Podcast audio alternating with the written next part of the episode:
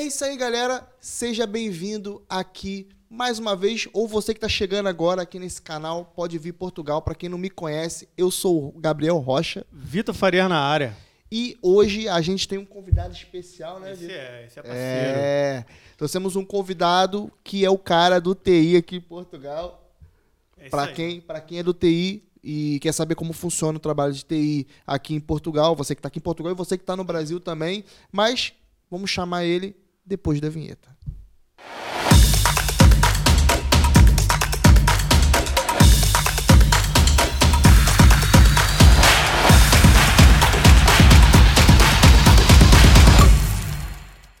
É isso aí, galera. Nosso convidado aqui, Alan. E aí, pessoal, aloha, tudo bem com vocês? Como é que vocês estão? Salve, Rocha. Tudo certinho. Salve, Vitor. Tranquilão? Então o Alan, o Alan, além de, além de CTI, também é YouTube, né? Ah, de vez em quando, é o que dizem. Mas, Da- mano, o negócio é o seguinte: eu tô aqui já faz uma cota, tem uma porção de esfirra aqui na minha Cheirando, frente. né? Cheirando cinco bem. anos sem comer esfirra. E aí, vocês vão liberar Calma, isso aí? calma, lá no meio da Vai entrevista a gente vai, deixa aí. Vai experimentar Galera, esfirra. já agora, pra quem não conhece, Arabes Esfirra é o nosso patrocinador aqui do, do canal Pode Vir Portugal. É, tem os, tem- vamos deixar aqui na descrição do vídeo o website da, da Arabes Esfirra. É, existem várias lojas aqui dentro de, de Portugal. É, você procura a loja mais próxima de você, faz entrega também. Vamos abrir aqui só pra. Quando abre o cheirinho, vem. Ai, Meu Forte. Deus, vale a pena demais. eu mano. ainda vou ter que Já esperar mesmo, é isso mesmo? Vamos esperar só um pouquinho que daqui a pouco já vai Calma. atacar ela ali. mostrar aqui pra vocês aqui. Coisa linda. E lembrando E que ela faz entrega tam- também. Se você estiver no, no conforto da sua casa aí, é só dar uma ligadinha pra eles ou entra pelo site que vocês recebem na Vou hora. procurar lá na Margem Sul pra ver se eu consigo. Tem, tem, Tem, tem, lá. tem. lá. É isso. Então, daqui a pouco a gente. O cheirinho tá Hum, show é. de bola. Daqui a Esses pouco a caras estão querendo me matar. Mas primeiro vamos, vamos- primeiro vamos conversar um pouquinho. É, como é que você veio pra Portugal? Por que, que você veio pra Portugal, né? Então, Rocha, foi o seguinte: Portugal não era um destino na minha vida. Eu tava com outro projeto que eu ia pro Canadá. Todo cara de TI que gosta de TI, ele sabe que o Canadá é um grande polo, é um grande centro para poder se trabalhar, se ganha-se bem, paga-se bem. Ah, é? Não- Cara, quem quer TI, o foco. Ah, Estados Unidos. Não, mano. Canadá. Canadá é o berço da tecnologia. Só que o meu visto foi negado. Não deu certo. E eu já tava com. Já tinha pedido demissão do emprego, já tava com tudo. Só não tinha comprado as passagens, né? Porque tinha para comprar as passagens eu precisava do, do visto. Mas você já ia com a sua família? Você tem. Ia, mulher... ia todo mundo junto. Tem uma. Na altura era eu, minha esposa e minha filha. E ia mais um camarada meu também junto com a gente. E aí deu errado pra todo mundo. E Nossa. pronto, deu errado O visto, você já, já tava pedindo visto pra todos. pra todos. O meu ia vir sair como trabalho e os da minha esposa e filha ia ser tipo o agregado do meu, né? Tanto que é é interessante porque é o seguinte, no Canadá existe uma época do ano, principalmente a região do Quebec, que eles abrem uma tipo entrevistas mesmo para o profissional de TI do Brasil ir para lá, já com tudo pago, já com tudo acertado. Então assim, a procura de, de brasileiros para ir para o Canadá é muito grande. Primeiro porque o profissional brasileiro, para mim, ele é diferenciado. Primeiro que a gente resolve qualquer bel que jogar na nossa mão. Fato. Aquele jeitinho. Nossa. Segundo, por a gente ter, ao mesmo tempo de ter muito acesso, a gente tem pouco acesso. Então a gente aprende a se virar com pouco. Então a gente faz muita magia, como eu costumo dizer, com pouca coisa. Então, o profissional de TI brasileiro, ele é um profissional diferenciado do, do restante do mundo. O que eu acho que falta para o profissional de TI brasileiro são os idiomas. Eu acho que o cara tem que estudar mais idioma. Quanto mais idioma o cara tiver, o inglês, o espanhol, ele vai Pois é, voar não é, não é a nossa cultura escolar, né, cara? Não, Ainda não mais é. quem veio de escola pública, eu estudei, né? Na escola pública não, não, não dava, dava aquele básicozinho. Às vezes era francês, já pegou francês? É, Peguei, francês, peguei muito pouco. inglês muito nacional. mal. Mas, é, mas a culpa é nossa, a culpa é, É, nossa. também. A gente veio estudar agora depois de velho qualquer coisinha ainda na internet, mas. Então, o Alan, principalmente o inglês aqui é importante pra caramba. Sim, o inglês faz diferença na realidade no mundo inteiro. Para onde você for, o inglês abre portas. para você. Independente da área que você for trabalhar. Inclusive, eu estava conversando com um colega meu que está nas obras. Ele está trabalhando nas obras e ele falou: vou fazer um curso de inglês porque o meu patrão é um inglês e para mim faz diferença eu conseguir entender o que meu patrão está falando, em vez de esperar o encarregado e tudo mais, sabe? Tipo, ele conseguiria cortar o, o tempo de espera para o resultado muito maior, menor, perdão, porque ele saberia falar em vez de esperar alguém para traduzir. Então, até nas obras precisam. Ah. Né? Faz diferença você ter um segundo idioma. Ah, mas eu vou pintar uma parede, eu preciso de inglês. Cara, é o mundo. Você precisa se comunicar, né? Você, você precisa sabe. se comunicar. Então aí eu deixo um recado aí pro, pro pessoal, né? Que galera vem com inglês, não precisa ser um inglês fluente, né? Principalmente porque depende dos clientes, né? Cara? Exatamente. Assim, é, você tem que conseguir desenrascar, né? E aí, vou puxar para um outro lado que eu ia falar mais para frente, mas quando você vai sair do seu país, você tem que ter muito bem planejado o que você vai fazer. Tem muito cara que vem na loucura e dá sorte. A palavra certa é dá sorte. Por quê? Porque o cara não vem com um plano, não vem com uma estratégia. Ele vem simplesmente, eu vou e vou pagar para ver. E... É, e aqui é. em Portugal, muita gente veio para tentar a sorte. Tentar, tentar sorte. a sorte então, mesmo. Não vem com, sem planejamento algum. O, o meu planejamento... Aí eu vou começar. Aí deu errado o Canadá. E eu tava com passaporte, tava com tudo no, no esquema. E um colega meu que tava na Suíça, foi pro Brasil tratar de alguns documentos, ele virou para mim e falou o seguinte: Tô sabendo que você ia pro Canadá, não deu certo. falei, é. Eu tô com um apartamento lá em Portugal, lá em Lisboa. Você não quer ir para lá? Eu. Tô fazendo nada. Já, já, já, tá, já tá pronto pra, pra viajar? Bora, bora. Aí eu falei, beleza, vou. E, cara, num mês, exatamente num mês, eu arrumei tudo e vim embora. Só que aí eu vim sozinho. Né? Por quê? Porque eu já tinha um, um pequeno planejamento do que eu ia fazer no Canadá e eu ia, era só mudar de lugar. Qual foi meu pequeno planejamento? Hoje eu sei, hoje não. A gente, quando a gente vai crescendo, a gente vai tendo uma ideia que o seu, sua network, os seus amigos, os amigos que você faz é o que vão abrir portas para vocês. Então eu vim com o seguinte planejamento: eu sou evangélico e sou escoteiro. Desde pequeno que eu sou os dois, os dois Sim. caminham juntos na minha vida.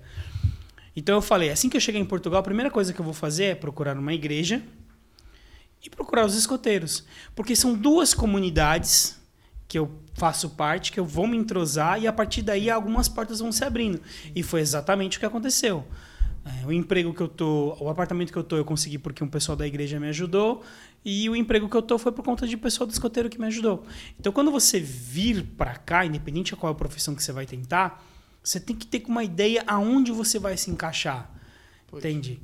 Não é só saber em que lugar que eu vou estar, quanto que eu vou gastar. Não, você tem que saber onde você vai se, onde você vai se encaixar. Porque mais do que no Brasil, aqui o quem indica faz toda a diferença. Você ser indicado para trabalhar faz toda a diferença. Faz mesmo. Né? Ainda Isso mais a gente sendo brasileiro, né? Exatamente. Que não tem uma, uma fama legal aqui. É triste, mas é verdade. O brasileiro tem muito má fama aqui em Portugal por conta de muita nhaca que a gente encontrou por aí. Né? E a gente vem sofrendo. Então a dica maior que eu posso dar, primeiro o inglês, e segundo é pense na comunidade onde você vai se encaixar. Que isso vai fazer você sofrer menos do que você imagina. Porque, por exemplo, uh, você chegar e não ter para onde ir. Ah, eu peguei um hostel. Tá ok, não tem problema. Você vai ficar se mantendo de hostel. Quando a gente chegou aqui ainda era barato. Hoje tá tudo um absurdo de caro. Você não encontra uma coisinha barata aqui lá? Encontra. Mas encontra se alguém te indicar. Se você for numa imobiliária, se você for numa loja de condomínio, você vai encontrar preços de, de renda, de, de, de aluguel exorbitantes. Mas se você tiver algum amigo, ele consegue te ajudar ali a baratear essa brincadeira. É, o auxílio de alguém é sempre importante. Né? Toda, o pessoal vem com muito com a ideia de redes sociais. Redes sociais é legal, mas eu vou ser sincero, eu nunca encontrei nenhum das pessoas dos grupos de redes sociais que eu entrei. Brasileiros em Portugal, não sei quem em Portugal. Não. E o, e o pessoal às vezes quer, vem, vem, que se qualquer coisa pode entrar em contato. Se tu entrar comigo, em contato, é, deixa o telefone comigo. Aquele número não existe. Nem existe. É, é complicado. Não estou dizendo que todos são assim, né? Mas no final é que assim, Portugal ele te deixa, eu costumo dizer que Portugal te deixa meio egoísta, porque você tem que fazer seus corres. Então não, não, É Muitas vezes não dá pra você ficar ajudando o cara que tá chegando, entendeu? Porque você já tá muito adiantado, você tá num outro, numa outra pegada, numa outra vibe, né? E o cara tá chegando, o cara ainda tá no, no deslumbre. O cara precisa de você, né? Do teu tempo e tudo pra você correr atrás das coisas. Então, pro cara que já tem uma Não, correria e o pior- avançada. e o pior, quando você vai ajudar uma pessoa, você acaba ficando responsável pelaquela É, né? pessoa. Esse é o. Inclusive, pouca gente sabe, mas, por exemplo, quando você vai tirar o NIF, que é o documento, eh, o número do contribuinte, que é algo parecido com o CPF no Brasil. Aqui você tem que levar alguém. Agora acho que a lei mudou, acho que pode ser um brasileiro que também pode ir. Mas até então tinha que ser um português. E esse cara ia ficar responsável por você. Ou Porque seja, assinatura do NIF? É. Até hoje é assim. Se você assinar o NIF. de eu acho que a lei. pessoa, Mas ah, até quando eu cheguei tinha que ser um português. Continua sendo português. Alguém que tem o, o BI. Sim. Quem tem o BI vai assinar por você. Tinha uma época que a pessoa que, tinha, que era brasileira, que tinha residência, conseguia assinar. Depois parou. Depois já não conseguia mais assinar. Tanto que o meu cunhado, na época que eu cheguei, meu cunhado tinha residente, tu- título de residência e assinou para mim. Mas depois mudou a lei. Só quem tivesse o, o, o BI, o, a nacionalidade Sim. portuguesa, conseguia assinar. É, consi- con- conseguia não, consegue assinar para a pessoa. Então tem aquelas tretas que o pessoal fica vendendo aí, é 50 euros para assinar, não sei como é que as pessoas fazem, porque você fica responsável pela dívida fiscal da pessoa. E isso é complicado. E na realidade, isso tudo. Não sei, não sei Uma se- vez, uma vez um amigo meu falou assim pra mim, pô, cara, tô, tô gerindo uma cena aí de, de, de, de trazer um pessoal pra cá e tal, queria te pagar. Cara, que eu já vi por aí foi 150 euros. era 150 euros. Queria me pagar 150 euros é, para me assinar o, o, o BI do pessoal. Entendeu? A, a, BI não, a, O NIF. o NIF do pessoal.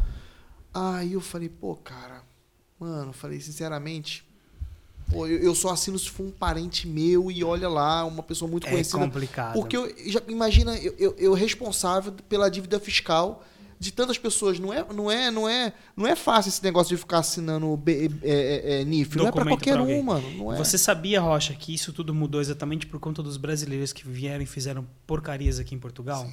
Antigamente era mais fácil para você comprar um imóvel. Porque é o seguinte, o brasileiro ele vinha pra cá antes da primeira, antes daquela bolha, não vou lembrar de datas, mas antes da bolha imobiliária que teve aqui em Portugal, o brasileiro veio pra cá.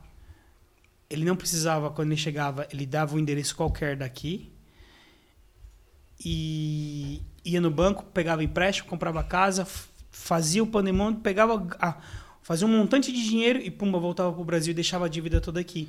E não tinha onde o, porto, o Estado português não tinha como cobrar a Mano, dívida. Até carro. Até Sim. carro. Eu tive um amigo meu que ele deixou, foi embora, deixou o carro no aeroporto e falou: se vocês quiserem ficar com o carro, só assumir a dívida. Ficou, ficou o carro lá. Porque ele não, não, não, quis devolver lá, Sim. por causa que tinha que pagar. Deixou no aeroporto, viajou, foi embora, estacionou o carro, foi E embora, largou. cara. Então, no caso que vocês estão falando, quem foi o o responsável dele, né? Por essa, por essa dívida, por exemplo, ele deixou um carro ali. Então, quem assinou para ele no, no contribuinte vai ficar responsável por esse Pela carro que ele deixou ele deixou de- Isso se ele não se legalizou e retirou o, Se ele não retirou o nome antes, O nome né? antes, porque Pois. normalmente, eu não sei como é que tá agora, Agora, se eu não me engano, é um ou dois anos, mas antes É. era com seis meses você tirava. Então, você se documentava, se documentava e você tirava o seu. O nome da pessoa. Sim, tirava o Da seu. sua- da sim, sua sim, aba. A própria pessoa também pode chegar lá e tirar Sim. o nome dela. Mas, mas Com uma- hoje é com a um ano. legal- Hoje mudou? Que é com um ano? Hoje é com um ano. Porque na minha época era quando a pessoa se legalizar. Você Quando- se legalizou, você ia lá e tirava o seu. de- Alguém assinou pra você. Quem assinou pra você quando você veio? Ah, não lembro, não lembro. Foi minha mãe. É. Foi tua minha mãe? mãe, minha mãe, minha Aqui mãe. todo mundo é, é leigo, né? Detalhe, a gente em breve vai, vai convidar o pessoal, a gente tá com o pessoal aí na agenda engatilhado, pessoal que é da área do direito, da área de imigração, aí, então Vamos- Vamos convidar um profissional. Isso aí.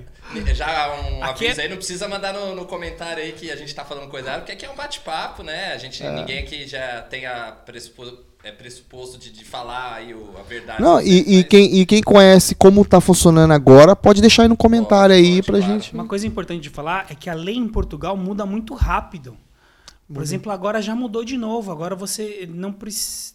Por exemplo, a carta de condução. A carta de condução brasileira até dia 12 de junho não valia. 12 de julho. Não, junho. A partir do dia 12 de junho, o governo assinou e passa a valer A partir de 1 de agosto. a partir de 1 de agosto a carta eu brasileira. vi hoje, eu vi hoje. Ou seja, você já- Saiu, saiu hoje de manhã no Diário é, da República, né? E. Porque quando só você via, tá você tinha que tirar a valendo. PID, que é a Permissão Internacional de, de Ah, mas de isso, ó, direção. mas isso era Ó, quando eu muito vim, eu tive que tempo. tirar PID. Que ano você fez? Vim faz cinco anos, foi em 2017. Ih, mano, isso aí era na época que eu vim que tinha Mas isso aí. Eu tive que tirar Entendeu? PID. Tirou? Tive que tirar PID. E quando eu fui parado, eu tive que Não, apresentar e minha isso, PID. isso vai ser legal agora pro pessoal que quer trabalhar, precisa trabalhar. Vamos dizer, tem o cara que quer trabalhar na, na, na, na Uberix, o gajo que quer trabalhar de estafeta, quer, quer utilizar, quer, quer, quer, não condu- vamos quer tão ter o longe, seu não. carro. Não vamos tão longe, não. Eu perdi um emprego. Eu perdi um emprego na área de informática porque eu não tinha. A minha carta de condução venceu e eu não tinha mais carta de condução. Não podia mais dirigir aqui. E eu perdi o meu emprego por conta disso. Porque a empresa queria um técnico de informática. Ela, antes era só local e ela queria que eu desse. que eu fosse nas outras unidades também. Só que eu tinha que ir com o carro da empresa. E por eu não ter carta de condução, eles me dispensaram. Aqui em Portugal, a galera quer vir viver em Portugal.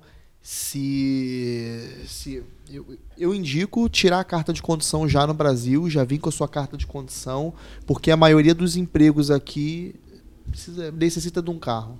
Necessita de. de, de Faz diferença. Faz, não faz. vou dizer, por exemplo, que nem na minha área mesmo assim. Você precisou até hoje? Não, eu só tive só essa situação que eu realmente precisei. Mas preciso? Não, não é obrigatório. Tudo depende no que você vai trabalhar. Por exemplo, quando o cara. Vai. Quando eu cheguei aqui, então, como eu tava falando, eu fui.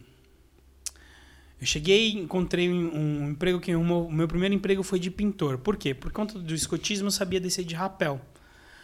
Então o cara chegou e falou: Olha, tem uma pintura em, em, em prédio e tal. Esse cara desce de rapel. Você sabe rapel? Eu sei. E, mano, eu fui pintar prédio. Eu sei, aí tu, aí, tu falou, aí tu falou assim: rapel eu sei, pintar não sei não. Pintar, Cara, pintar é nós a aprendemos. coisa- O, ma- o mais difícil tu sabia. É o mais difícil. É exatamente o que foi o que todo mundo fala. Mano, o mais difícil você sabe. O mais simples você não sabe. Mano, eu odeio pintura. Eu não pintava a minha casa no Brasil. Eu odeio pintar parede do fundo da minha alma. E como tu, tu, tu safou, mano, disso? Mano, rapel, o cara me mostrou. Eu não vou mentir. É, 10 anos de experiência de rapel no Brasil, descendo montanha, descendo pedra, descendo ponte. Quando eu cheguei aqui num prédio de três andares, as pernas travou. Travou que não. Sabe, eu fiquei na beira assim do, do, do, do, do- do telhado pra descer e. não fui. O cara falou: como é que, como é que Um pode, mano? antes de saltar, Como é Travou na Pode, não, não fui. Cara, isso aconteceu três vezes. Mas por quê? Por causa da diferença de ser um prédio? Mano, eu vou assim? falar, eu vou. Eu pensei muito sobre isso. Ou os não equipamentos de segurança você não Porque... Não, aqui usa tudo bem. Petson, mano. Petson é a marca É. mais top que tem no mercado. Até me dá dó quando eu vejo um, os equipamentos da Petson sujos de, de, De tinta, tinta. não sei o que. Mano, dá um, dá um desespero na alma. Apesar que aqui não é barato, mas também não é caro. No Brasil, Petson é caro. A gente tá falando, comparando, por exemplo, um feio da Petson aqui custa. Putz, eu não vou saber quanto tá custando hoje, mas ali na casa entre uns 50 e uns 100 euros mais ou menos um freio. No Brasil a gente tá falando em 3, 4 mil reais. Que isso, mano. Né? Mas as coisas é cara, mano. Sim. É.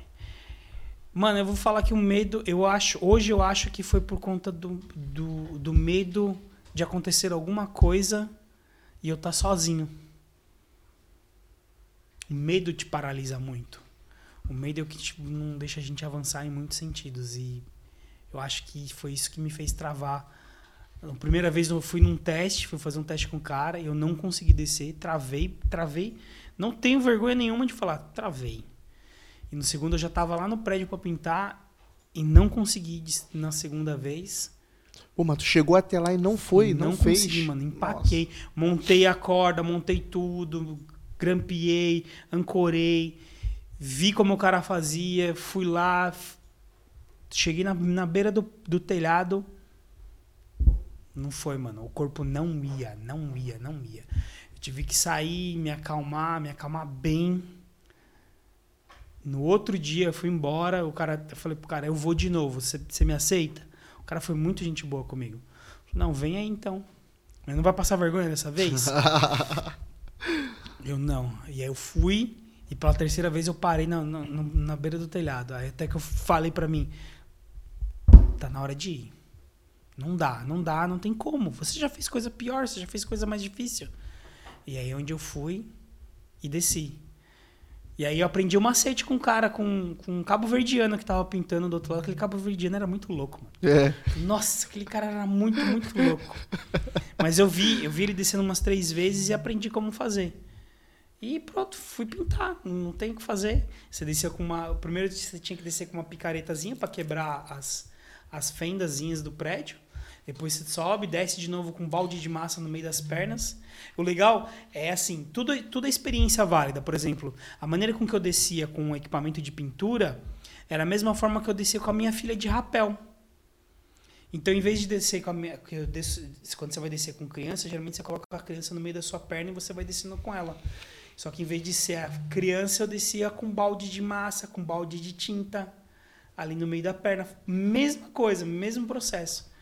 Aí você para e vai pintando. Como se fosse pintando normal, só que você está pendurado numa corda. O Alan, é, mas uh, o, o, o rapel, vamos dizer, desportivo, você tem aquela cadeirinha que é de corda. Quando você vai pintar, tem tipo um assento, não tem? Na realidade, não. Você. É, é, primeiro que o, o, a cadeirinha de corda, teoricamente, é só para emergência. No Brasil, como cadeirinhas são caras, a gente usa de corda, porque o certo é de fita mesmo, normal. E para pintura, deixa eu trazer mais para cá. E para pintura a gente usa é, equipamento de altura, que é a cadeirinha normal, só que com suspensório para te travar mais. Fora isso, não tem diferença nenhuma. Porque na realidade é trabalho em altura, então não, não tem diferença. Por quanto tempo você ficou trabalhando com isso? Ah, aproximadamente uns cinco meses. E pagava bem? Meses. Pra mim não pagava. Porque eu era mau pintor. Ah, é? Era bom no rapel. Era mas... bom no... Mano, eu ensinei os caras a fazer ancoragem, ensinei os caras como resolver problema, ensinei os caras a fazer Pô. o mais difícil. Mas a pintura. Porque pintura, cara, pra mim tem que ter talento. Pra pintar parede tem que ter talento. Tem eu não tenho, mano. Tem que eu ser não... artista. Nem o set direito eu pinto. Quem... Mas pra, pra, pra você ver. Quem está no Brasil às vezes acha que vai chegar aqui e vai conseguir trabalhar na sua profissão, que você veio, que você já era TI no Brasil. Já, já era. No Brasil, a última função minha era analista de segurança. Pois. E você não conseguiu chegar já trabalhando no, na sua profissão. E é o erro de muitas pessoas que às vezes vêm do Brasil e quer e vem, vem com uma tem uma profissão no Brasil, mas não, às vezes não consegue exercer de momento aquela profissão. E às vezes não quer procurar outra coisa e desiste de Portugal. Eu, eu vejo assim, Rocha, tudo depende do que você quer para sua vida. Eu vim com a, com a ideia de melhorar a condição de vida da minha família. Eu não tinha uma condição ruim no Brasil, mas a, segurança no Brasil sempre foi um problema e a educação. Você Perdão. veio primeiro. Vim primeiro. Você vim, veio de que cidade mesmo? Vim de Arujá, ali do ladinho de Guarulhos, que é do lado de São Paulo. Ah, São Paulo. Eu sou da Grande São Paulo. Grande São Paulo. Show. Né? Então, assim, o cara tem que vir com, com, com, com a ideia do que ele quer.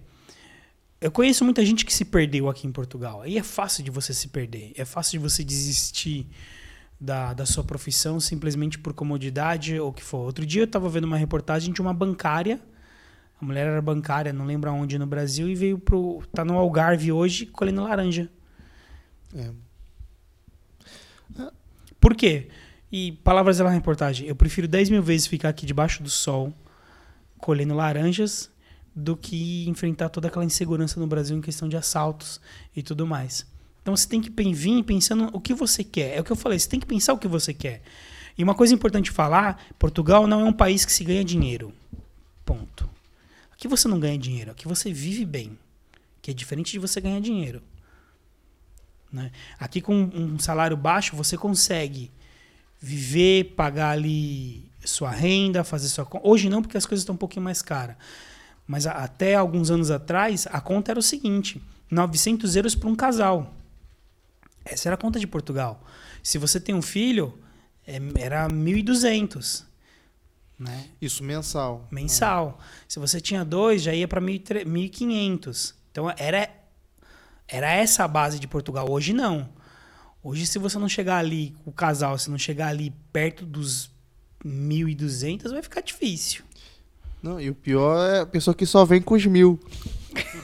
Eu vim com zero, né? Eu, vim com- eu, fui, eu fui enganado no aeroporto de, de- do, do Rio de Janeiro, eu vim com zero. Nossa. Eu vim com zero, né? Cara, Mas eu, eu- tenho família aqui, tinha meu irmão aqui, me auxiliou, pô, de boa. Porque as dificuldades que você tem aqui não se compara com o que você tem lá, né? Principalmente na área em relação à segurança, né? Isso. Não, isso, Pelo mano, menos no seu ponto de vista, você pensou assim. Sim. Eu pesei muito a questão. Apesar da, da decisão de ter vindo para Portugal foi uma decisão rápida, mas foi uma coisa muito bem pensada, muito bem. Cara, eu comecei a comer vídeos de Portugal assim com força. Mas detalhe, eu não fui procurar os vídeos das pessoas falando bem de Portugal. Foi procurar isso Eu aí. fui ver os vídeos da, da galera falando mal. Quanto mais mal o cara, o cara falava, mais eu, esse tipo Deve de ter vídeo... assistido o Juninho. Ah, Juninho, Pô, se você Juninho. não segue o Juninho. Juninho, pô, tem que seguir ele que ele mete a realidade Juninho foi o dele, fez já o primeiro vídeo no aí. canal e ele mete a real aí. Mete a lenha mesmo. É, assiste dó. aí, aproveita, faz aí o merchan aí, assiste os É, nossos outros o- episódios. É, é, assista o primeiro episódio, o segundo episódio também. O primeiro episódio foi com o Juninho. Segue aí, subscreva o canal do Juninho. Juninho é nosso padrinho. Eu falei pra ele É, que ele é nosso na padrinho. língua. Juninho tem ajudado a gente bastante aí com a divulgação do, do canal. E o canal do Juninho é show de E bola. agora um abraço, parceiro, valeu. É muito fácil o cara chegar e olhar um vídeo. Ah, olha o que eu compro com 10 euros. É isso aí. Mano, o cara se deslumbra. Mano, você quer ver o maior deslumbre do ser humano? Se chama Primark. É o maior Tudo barato. deslumbre, mano. é o maior Verdade, deslumbre, Eu cara. pensei nisso, não é mesmo? É o maior deslumbre, porque você chega. Mano, você chega e pega a camiseta, t-shirt a 2 euros. Dois e meio. Tem de um, tem de um. Dois e meio. De um euro? Não sei. Ah, eu já comprei. No saldo tem de, de Eu já um euro comprei. e meio, é, é. Eu já Vive comprei lá de no 50 saldo, né? Blusinha pra minha filha eu já paguei 50 cêntimos na Primark em época de saldos. Tá na época do saldo esses dias Tá, aí tava. tá. Ou ainda tá, é. Ainda juro. Mas tá, por ainda que, no que período. você fala que é a maior ilusão? assim? Primeiro, eu vou falar mal da Primark. Primark, perdoa eu. A qualidade da roupa da Primark. Primark, patrocina nós, pelo amor de Deus. A qualidade da roupa da Primark é muito inferior das outras. Então É você acaba gastando. assim, na verdade, não é que é inferior. É que a gente tem que entender o seguinte: Brasi- o brasileiro compra roupa. Brasileiro, de modo geral, você compra roupa no final do ano. Aí você compra ali um- umas trocas de roupa e faz aquela rotação durante o ano. Então a tua roupa dura um ano ou mais. A moda aqui em Portugal, na Europa, roda muito rápido. É cada. É literalmente estação verão, inverno, não só na moda, quanto no, nos Nas- climas também. sim. Então, o cara não vai fabricar uma camiseta pra te durar um ano. Ele vai te durar pra durar ali o período daquela moda. Eu nunca Porque pensei nisso, cara. No outono. Eu nunca pensei nisso. Você é um gênio. eu nunca pensei nisso. As, cam- as cam- as camisetas que eu tenho da, da Primark não dura. Não dura. Não no dura. máximo, pode prestar atenção, no máximo. É, Não. pra, é pra aquele verão, né? Eu tô, olha, eu vou dura falar, aí- eu tô com essa daqui. Essa é nova, tá? Por isso que ela tá brilhando aqui. Ela é novinha. Foi dois e meio. É Primark falando, tu gasta dois e meio, quer que dure cinco verão no teu corpo. Ah, É, não dá, né? Pelo Mas menos um ano. exatamente dá, isso. Não, porque a roupa, roupa, normalmente lá no Brasil, né? que pelo menos eu. falei, você compra roupa, tipo final do ano Não. e vem vindo. roupa de pobre, passa do, do irmão, do sobrinho, do primo, do vizinho. Eu, quando era moleque, eu tinha uma roupa que era do, do, pô, do meu Só irmão, pô. de quem já tinha ido. E do meu irmão que veio de, de outra geração, pessoa. É, geração, é, né? é. Do pai. E era tudo grande. Quando eu, quando, quando eu ia pra, pra, pra escola, os moleques falavam, é, o defunto é maior, hein? O defunto era maior. Aí a camiseta do cotovelo, moleque, né, pô, pô, moleque, pô, tudo maluco, mano. Minha mãe comprava uma roupa tudo grande. E quando eu comprava, comprava grande. Pô, eu com 18 anos tava usando minha roupa de 10 anos de idade, pô. De tão grande que era era. assim mesmo. Mas Não. é. ah, pode prestar atenção. As roupas aqui em Portugal, elas não têm a mesma qualidade do Brasil. Por quê? Porque é pra vender. É para o mercado circular, circular. Entende? Não só, não só a Primark, quanto a Left, quanto, quanto todas as outras marcas. As marcas mais caras têm uma qualidade Cara, melhor. A Left, eu, eu, eu já comprei na Left, eu achei uma qualidade superior um pouco da Primark, tá? Há quem diga, não há comprovado cientificamente sobre isso. Temos que usar. não é comprovado mesmo tempo. cientificamente que a Left é a segunda linha da Zara. Ó, a Há Zara é quem legal. diga isso. Como eu não gosto nem da Zara a Left eu gosto, eu acho que tem um preço. Mas eu, nu- eu, eu nunca conheci a Zara no Brasil. Até me, me interessou tem que trazer agora, umas minas que, trazer, que manjam bastante. Eu nunca, eu não conhecia a Zara no Brasil. Mas eu ouvi falar que a Zara é cara no Brasil. Sim, eu- Sim. Eu, eu, eu, eu tinha poucas peças Não, da Zara. É. Ó, é tinha boy. Se tinha Zara no Brasil, é, boy. É Ah, boy. Playboy, pô. Um- Playboy. um- uma ou duas peças, tanto é que o, o, o meu fato, né? Pra quem tá no Brasil, o fato é o terno, o paletó, enfim. Do meu casamento foi comprado na Zara. Assim, uma ocasião especial, Mano. entendeu? Mas foi assim, foi um marco. Tirou onda, hein, Ele moleque? é, não é. De Zara no casamento, hein? É boy. Filme que é boy. Mas, ó, aqui, aqui é- eu gostava, eu gosto aqui também, e aqui, assim, é muito mais realidade. Dá pra você comprar. Eu hoje, o meu guarda-roupa é uma boa parte, 80% da Zara, assim. eu que também acho que é compro uma, na é uma- Zara. uma roupa que veste bem, assim, também não estamos fazendo propaganda, né? A gente tá, Não, a gente tá contando a falando nossa é- opinião. Mas é também, se quiser patrocinar a gente, a gente claro. aceita. Fica à vontade. Bem-vindo, bem-vindo. A gente veste Zara aqui. Aí no final, igual, igual no programa, assim, Rocha veste... Zara. Então é nóis, é nóis, é nóis. Mas é, é uma, é uma realidade. E o cara se deslumbra muito. O cara se deslumbra com o mercado porque ele consegue comprar um Kinder Ovo por filho dele. Sim. Porque venhamos e convenhamos. Hoje tá um euro aproximadamente um Kinder Ovo. Um euro dá pra você comprar. Mano, Agora, 5, 6 euros, 6 reais, um Kinder Ovo? Cara, não dá, é muita grana. mano, eu me lembro quando eu cheguei, meu irmão falou assim, buscou no aeroporto, pá. Aí falou, hoje, hoje vai ter um churrasco. Eu me lembro que eu, eu, eu, eu- depois eu vou confirmar com ele. É, pô, também foi em 2008. Acho que ele tinha 20 euros. Com 20 euros ele fez um churrasco pra gente. Óbvio que ele comprou bifana, entremeada, mas comprou camarão. O quilo do camarão na época era bem barato. Até hoje não tá tão caro. É. Você compra camarão aí a 7 euros o quilo, 6 e tal, depende do, do camarão. É, É, o problema é o seguinte, que as pessoas têm que entender, Rocha, é o seguinte. As coisas aqui em Portugal, como eu falei, aqui não é um país que ganha esse dinheiro, que não é, você não vai ficar rico trabalhando aqui em Portugal. Porque os impostos daqui são muito altos. Mas é um lugar que dá pra você viver, dá pra você comer camarão, dá pra você comprar um Nike, dá pra você comprar um e, Puma. e camarão no Brasil é muito caro. É muito caro. E ele com 20 euros, ele comprou bifana, comprou entremeada, comprou camarão. Nessa época a gente não comia picanha. Hoje a gente come picanha, na época a gente não comia picanha. Imigrante quando chega dificilmente vai comer picanha. Mano, eu vou te falar, olha o que eu comi aqui. E a picanha, e atenção, a picanha não era cara. Não era cara. Hoje em dia a picanha aqui tá cara. Sim, eu tive na acho. macro, esse dia fui fazer um churrasco. Eu não, eu não conseguia pegar uma peça de picanha, pelo menos de, de qualidade legalzinha Sim. assim, por menos de 23 euros. A peça de um quilo e qualquer coisinha. Um quilo e cem, mais ou menos isso. Que também se tu pegar um, um boi grandão também... Uma coisa mas, importante mas, mas que eu vi no continente, isso, isso na macro. E no continente tava 33 euros uma peça de picanha. Cara, eu acho que também um bom convidado pra vocês trazerem aqui é um cara que trabalha com um açougueiro Vou barra trazer, cara de talha. vou Tem que trazer, mano. Alô, Misael, o Tem que Babu, trazer. é. Porque Sei, tem uma diferença, tem uma Cara, diferença de tudo, tudo muito aí. grande entre as carnes, as carnes não, os, Os cortes é do Brasil diferentes. com os cortes daqui. É muito. Outro dia eu fui atrás de um flat iron, que é um corte que tá na moda, é o segundo corte mais macio. A gente começou começando de informática, estamos em carne. A gente, não, mas a gente nem chegou na informática, Não, a gente vai chegar, mas é assim, é, podcast é assim mesmo. Mas é legal, agora que eu lembrei. Ele também, ele- é porque ele é YouTube, ele tem vários canais, né?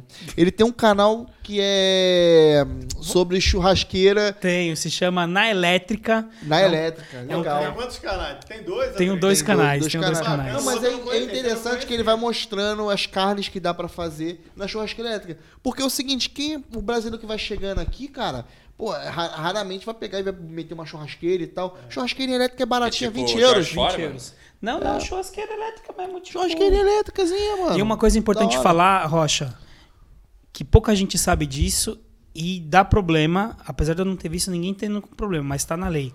Você não pode, dentro do apartamento, a não ser que seja cobertura, ter churrasqueira a carvão Na varanda? na varanda. Não pode. Não, sempre fizemos.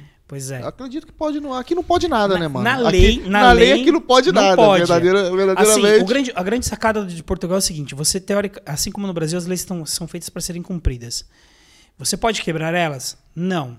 Você faz o que você quiser. O problema é que se alguém ficar embirrado com você, ele vai te denunciar e a polícia vai bater na tua porta. E aqui não é difícil. Não, aqui, a Aqui polícia é- bate é- na tua porta mesmo. Sabe? Não, não tem conversa. Ele vai. Se você tiver som alto, é, não cumprir a lei do silêncio aqui, que aqui existe também, eu acho que para dia de semana, acho que até as 10 horas da noite, final de semana, acho que até a meia-noite. E passado disso, você tem que ter autorização especial. Tipo, até mesmo café, balada. Ah, tem, tem, Tem tem. que ter autorização especial pra isso. Se não cumprir, meu amigo, a polícia vai chegar lá, vai bater na tua porta e vai te encher o saco por conta disso. Mano, quantas vezes a gente já fez festa e a polícia chegava lá? Por causa do som, barulho e tal. Às vezes não tava nem tão alto, cara, porque a gente, a gente pelo menos eu, né, tenho a consciência que eu não quero chatear as pessoas, entendeu? Mas às vezes você, mesmo não querendo chatear, o mínimo som ali acaba chateando as Lembrando pessoas. que Portugal é um país de pessoas mais idosas, então de Verdade. repente o seu vizinho de baixo é muito idoso. Então de repente você, Pra você não é incômodo, pro, pro vizinho, pro outro vizinho que tem a mesma idade que você, não tá incomodando, mas pro senhorzinho que tá ali, pode ser, ele pode se incomodar. Então, tentem respeitar as leis daqui de Portugal, né? Eu falo muito, inclusive no meu canal de aventuras, eu falo muito da questão das leis daqui de Portugal. Que também fica a dica, canal Ponta de Flecha. A gente vai mostrar, a gente vai, mostrar, a gente vai passar o canal aqui na TV que eu vou mostrar. A gente já chega lá. Porque você, você é o cara da, da sobrevivência, né, mano? Também, E mano, você também. sobreviveu, né? Você é o Uau. imigrante que sobreviveu. Mano. Já tá acostumado com sobrevivência, chegou aqui. Vamos, vamos mostrar, vamos mostrar o canal do, do, do Alan aqui.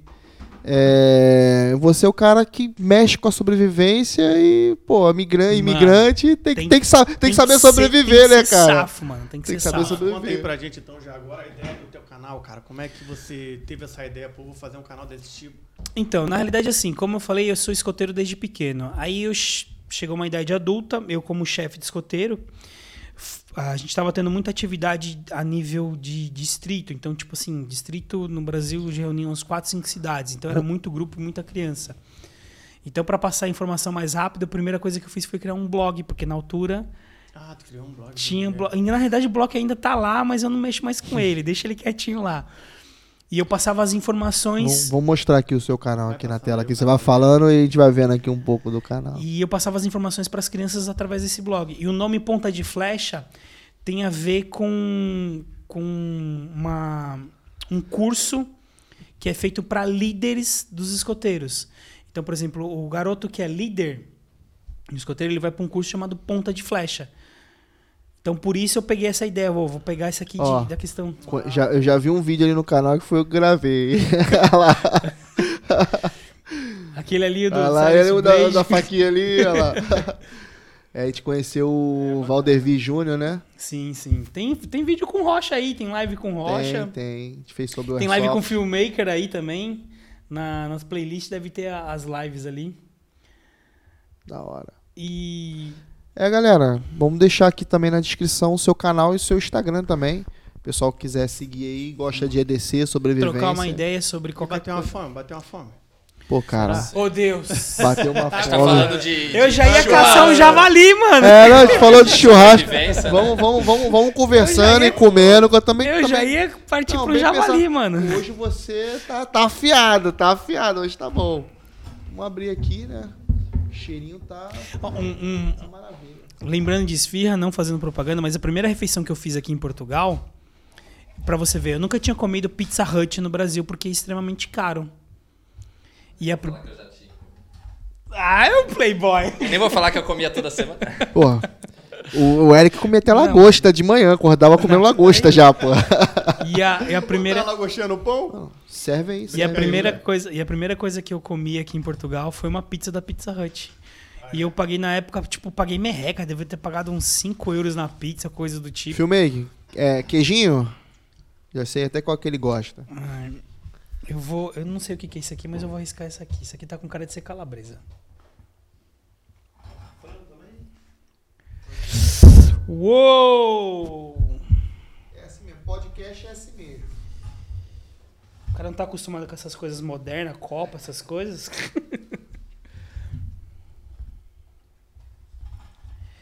Vou vir pra cá, vou pegar essa aqui.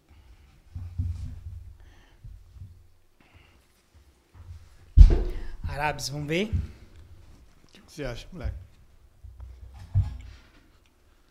E aí? Tá aprovado? Não tem um que não gosta. O negócio é o seguinte, é pra você aqui que eu tô falando. Você que tá há muito tempo aqui, principalmente você de São Paulo que estava acostumado a comer esfirra toda semana no Habib's. Arabes, E vem recheado, bastante carne. faz a gentileza pra você mesmo. Eu não tô sendo patrocinado pelos caras, mas ó, Bom, Arabes, tá bom. vale a pena. Muito bom. Não é lenga-lenga de, Não. de anúncio, não, meu. É bom, meu. É bom. Essa aqui, essa aqui veio da loja de, de Queluz, eu moro, moro lá. Um abraço, galera da loja de Queluz aí. Show de bola.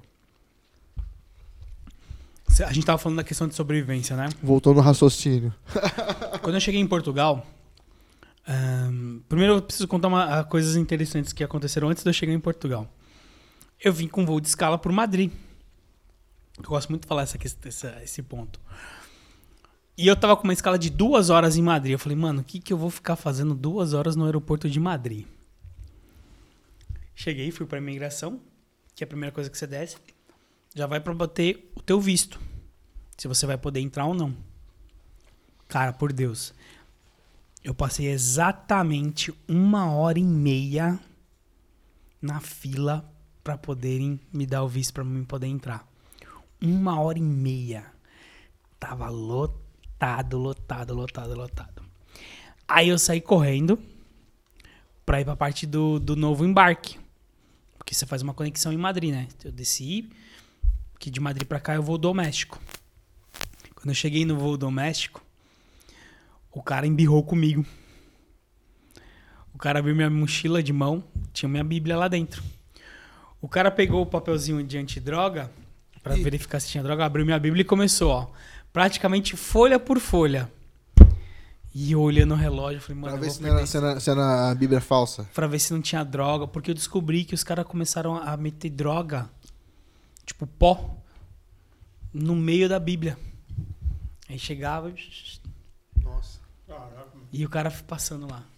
E o cara mandou tirar cinto, mandou tirar bota, só não mandou tirar roupa. Desmontou minha mochila inteira. Faltando cinco minutos pro, pro meu voo sair, ele me liberou.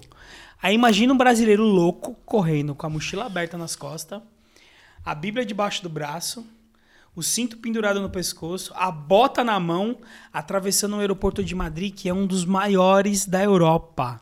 Correndo. E o maior quando você. A primeira vez que você foi pra lá, até você saber os Mano, portões eu sabia certos. onde era, mano. Eu Pô, saí correndo que nem um louco. doido. Aí, ao longe, a mulherzinha, a, a mulher de check-in, fez até assim, que eu lembro que eu tava de olho, ela fez até assim e viu correndo que nem um maluco. Ela falou: Olha, quando eu cheguei perto, eu falei: Já ia fechar, mas quando eu vi uma pessoa correndo lá longe, eu falei: Eu acho que é o cara que tá faltando nesse voo. Ela contou.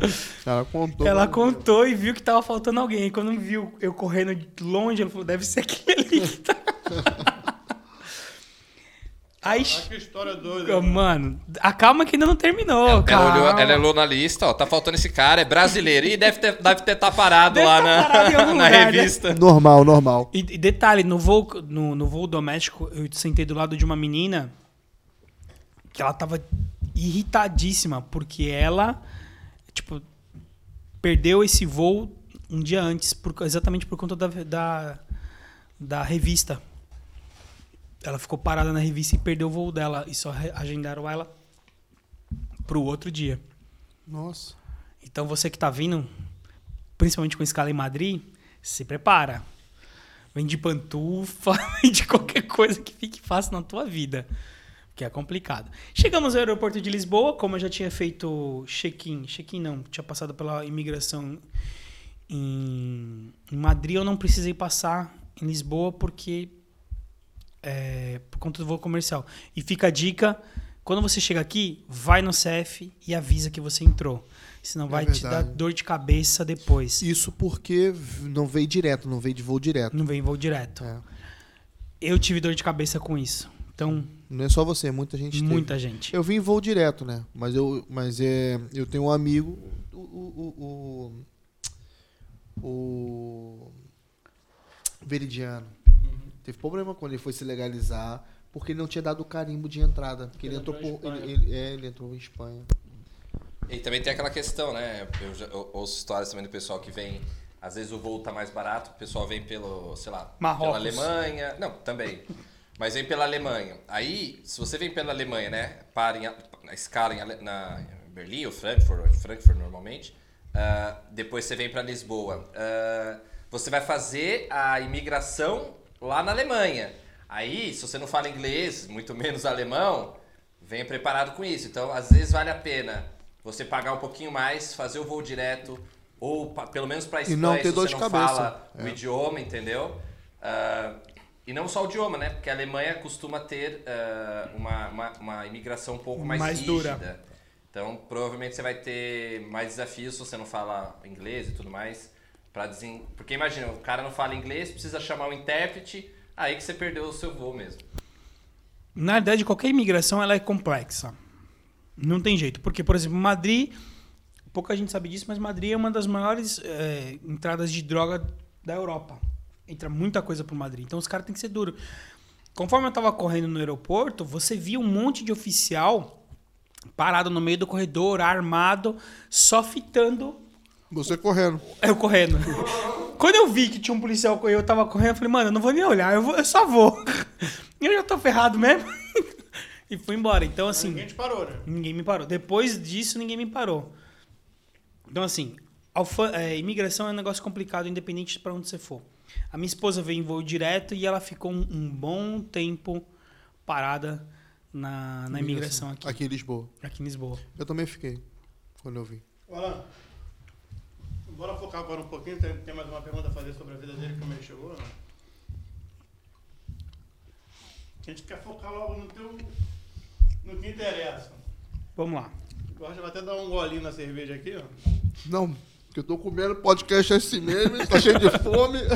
Fome de 30 mendigo. É assim, Crente, 30 mendigos crente. Aí não dá, mas aí não dá, aí não tem espinha que segure. É assim. O único trabalho que você teve aqui antes do TI foi só o Só esse de rapel. de rapel. Ah, então Na no eu tentei, eu tentei fazer venda porta a porta, mas não passei do treinamento. Falei, não, isso não é pra mim. Vamos embora. Não conseguia vender. Não, não é só isso. Depois eu descobri que era mais uma enganação de Ih. pros imigrantes. Né? Era uma galera que prometia contrato de trabalho e tudo mais, mas depois quando você tava lá dentro, começou a conversar com as pessoas, você percebeu que o contrato só vinha depois de muito, muito tempo. Você só ganhava dinheiro depois de muito, muito tempo. Então, tipo assim, é, Você só ganha depois que o dinheiro entra pra eles, cara. vamos dizer assim pra não ficar tão feio. Mas Então- é bom, é bom você dizer mesmo que você alerta pro pessoal quando vem procurar emprego, ficar, ficar esperto com o tipo de emprego que vai procurar, né? Tem muita gente que aproveita. E ó, não é só português que aproveita brasileiro. Brasileiro explora muito brasileiro. Que sabe que o cara tá chegando e sabe Tá que o precisando, cara tá que tá precisando. topando tudo. Não, pera aí, topando tudo não. Tem, tem uns que não topa, não topa Pois. nada. Vem aqui e não quer nem trabalhar, mas pronto. Olha, Antes de entrar ali, rapidinho, ah, aproveitar a presença aqui.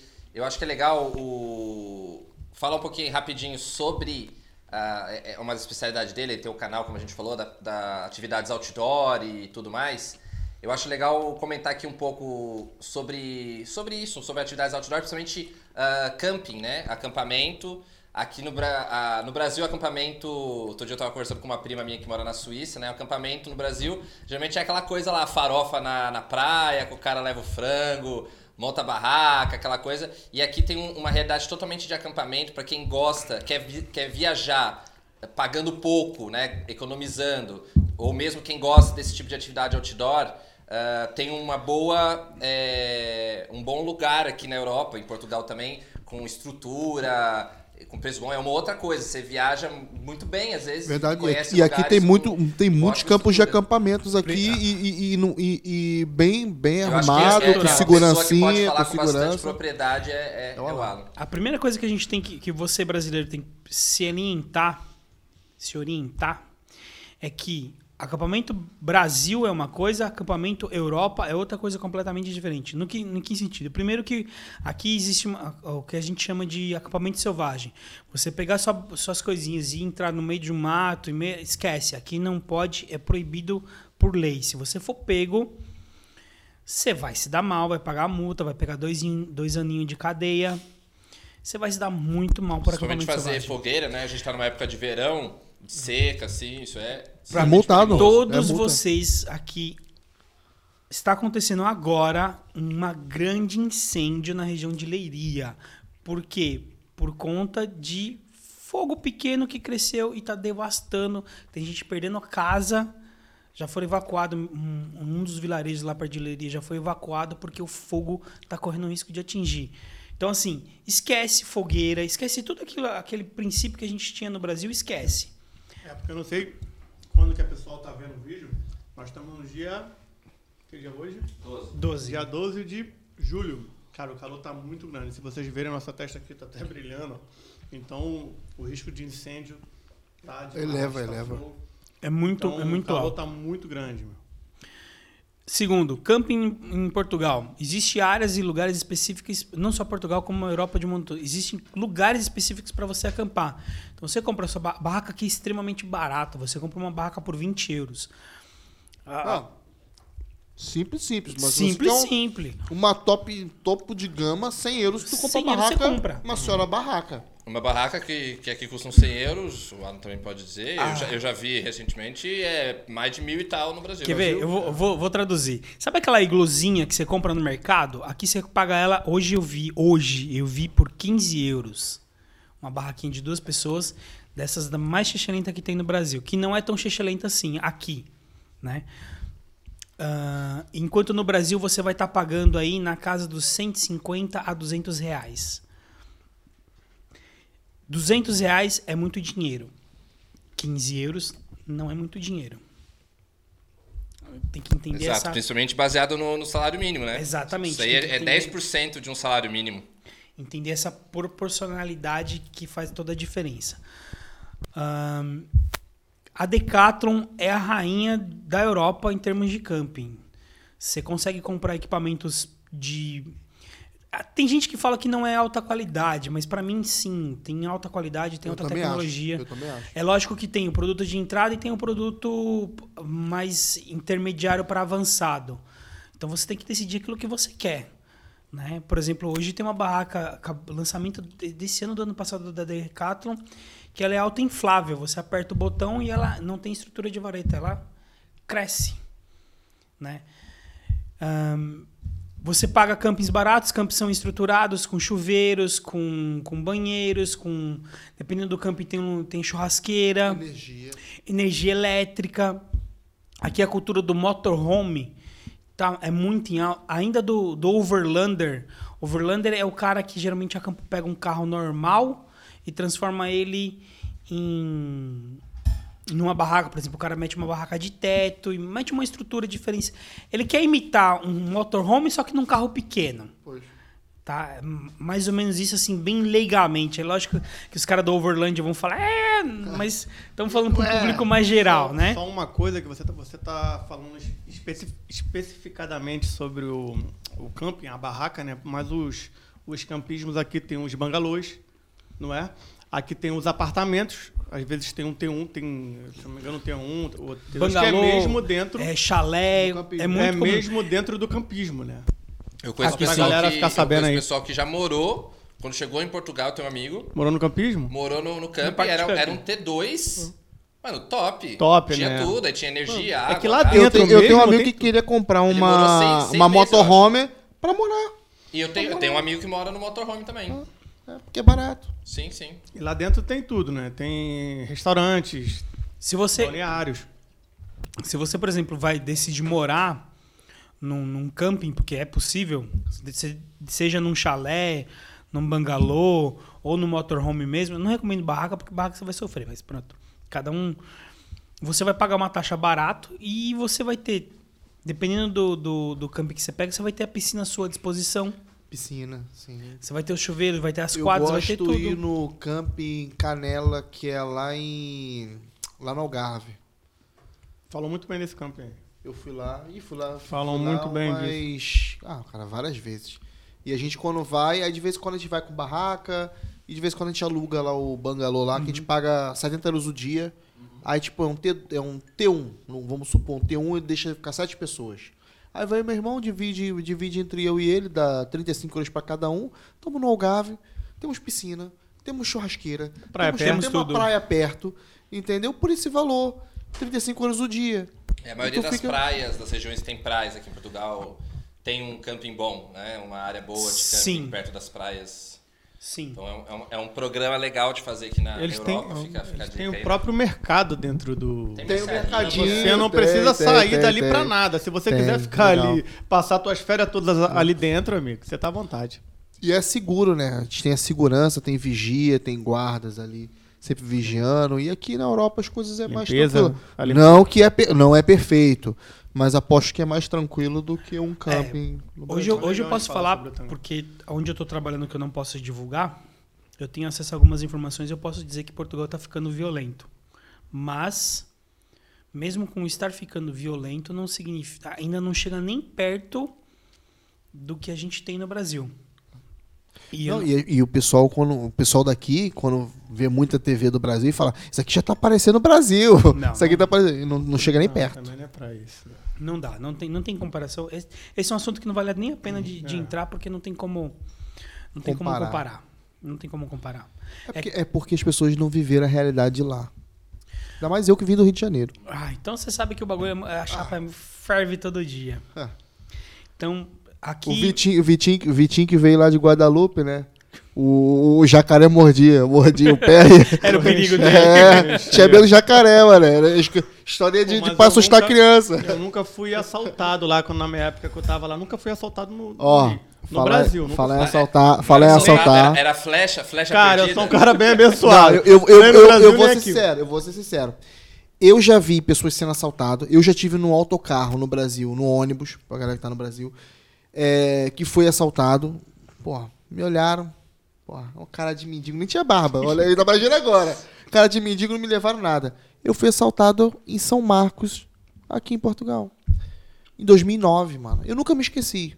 Foi, mano, foi uma coisa surreal. E depois eu contei pras pessoas, o moleque falou, pô, mano, tá de sacanagem. Saiu daqui. Porra, tá carioca. sendo Rio de Janeiro. Porra, saiu do Rio pra pra ser assaltado em. Portugal. Mas eu fui Portugal. assaltado na cara dura. Na cara dura, entendeu? Pode Nunca, eu nunca. Mas Pode também, acontecer. também é ninguém- eu acho que eu tava no, no lugar errado na hora errada. Porque é, dif- acontece, gente, mas é difícil acontecer. Mano, uma coisa que mais pouca assim. gente fala é que, por exemplo, Portugal te dá acesso a todo, toda a Europa. E uma coisa que ninguém fala, na França é a capital do mundo de batedor de carteira.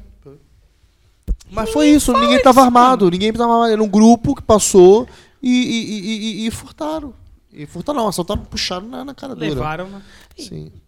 Acontece, não tem jeito. No Brasil, pra dizer que eu nunca fui, uma vez quando eu era moleque, tava vacilando dentro do, do ônibus, do autocarro, com um boné novo, eu encostado na Pô, janela. não pode nem ter um boné, não, pode, não pode nem ter um boné. Mano, o cara passou e pulou e levou o boné embora. Mas pronto, fora isso, não posso reclamar de nada. Ah, já me perdi o que eu tava falando. Bom. Ah,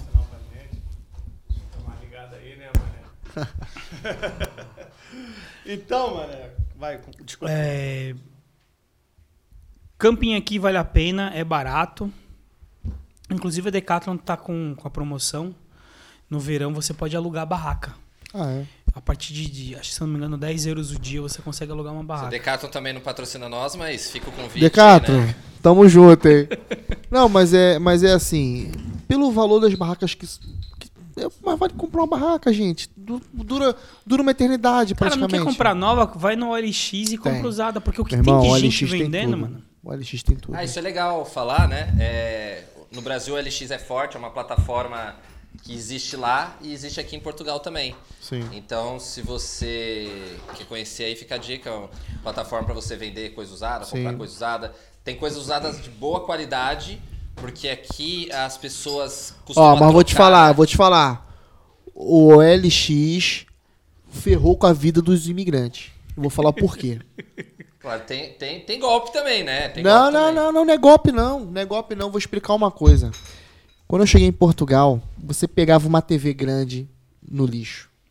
Você pegava um colchão no lixo, você pegava uma geladeira no lixo, você pegava um fogão, igual aqueles vídeos que o pessoal faz nos Estados Unidos. Quando eu cheguei em Portugal, mano, meu primeiro colchão eu peguei no lixo. Eu e meu irmão botamos no Novo, carro. novinho. Tem, zero tem, bala. não, mas ainda você acha Zero, é raro, é né? raro, é raro. e as pessoas tinham cuidado de passar, passar um, um, um, um Plástico, né? um plásticozinho, pá, tudo bonitinho. Pá, pô. A- a- aqui, quando as coisas estavam variadas, cortava o fio, cortava pra você saber que aquilo tá variado. Quando tinha fio, é, TV, mano, TV, DVD, na época era DVD, né, mano? DVD, eu tinha TV, DVD, tudo, tudo encontrado na rua, que nem nos Estados Unidos. Depois chegou o, LX. Hoje em dia as pessoas vendem.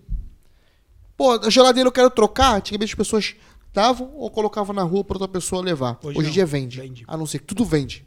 Tudo se vende. Se eu não quiser mais esse microfone, eu boto no LX, e LX. vendo. Antigamente botava no lixo, deixava bonitinho. Mas as pessoas tinham capricho de deixar as coisas arrumadas. E eu e meu irmão, a gente andava à noite. O meu irmão vai vir, vai, vai vir fazer aqui um, um dia aqui, que ele é caminhoneiro. Vamos trazer ele pra aqui. E a gente saía à noite pra procurar coisas pra gente poder botar, mobiliar a casa, casa. mano. Mobiliar a casa, mas o LX chegou, olha.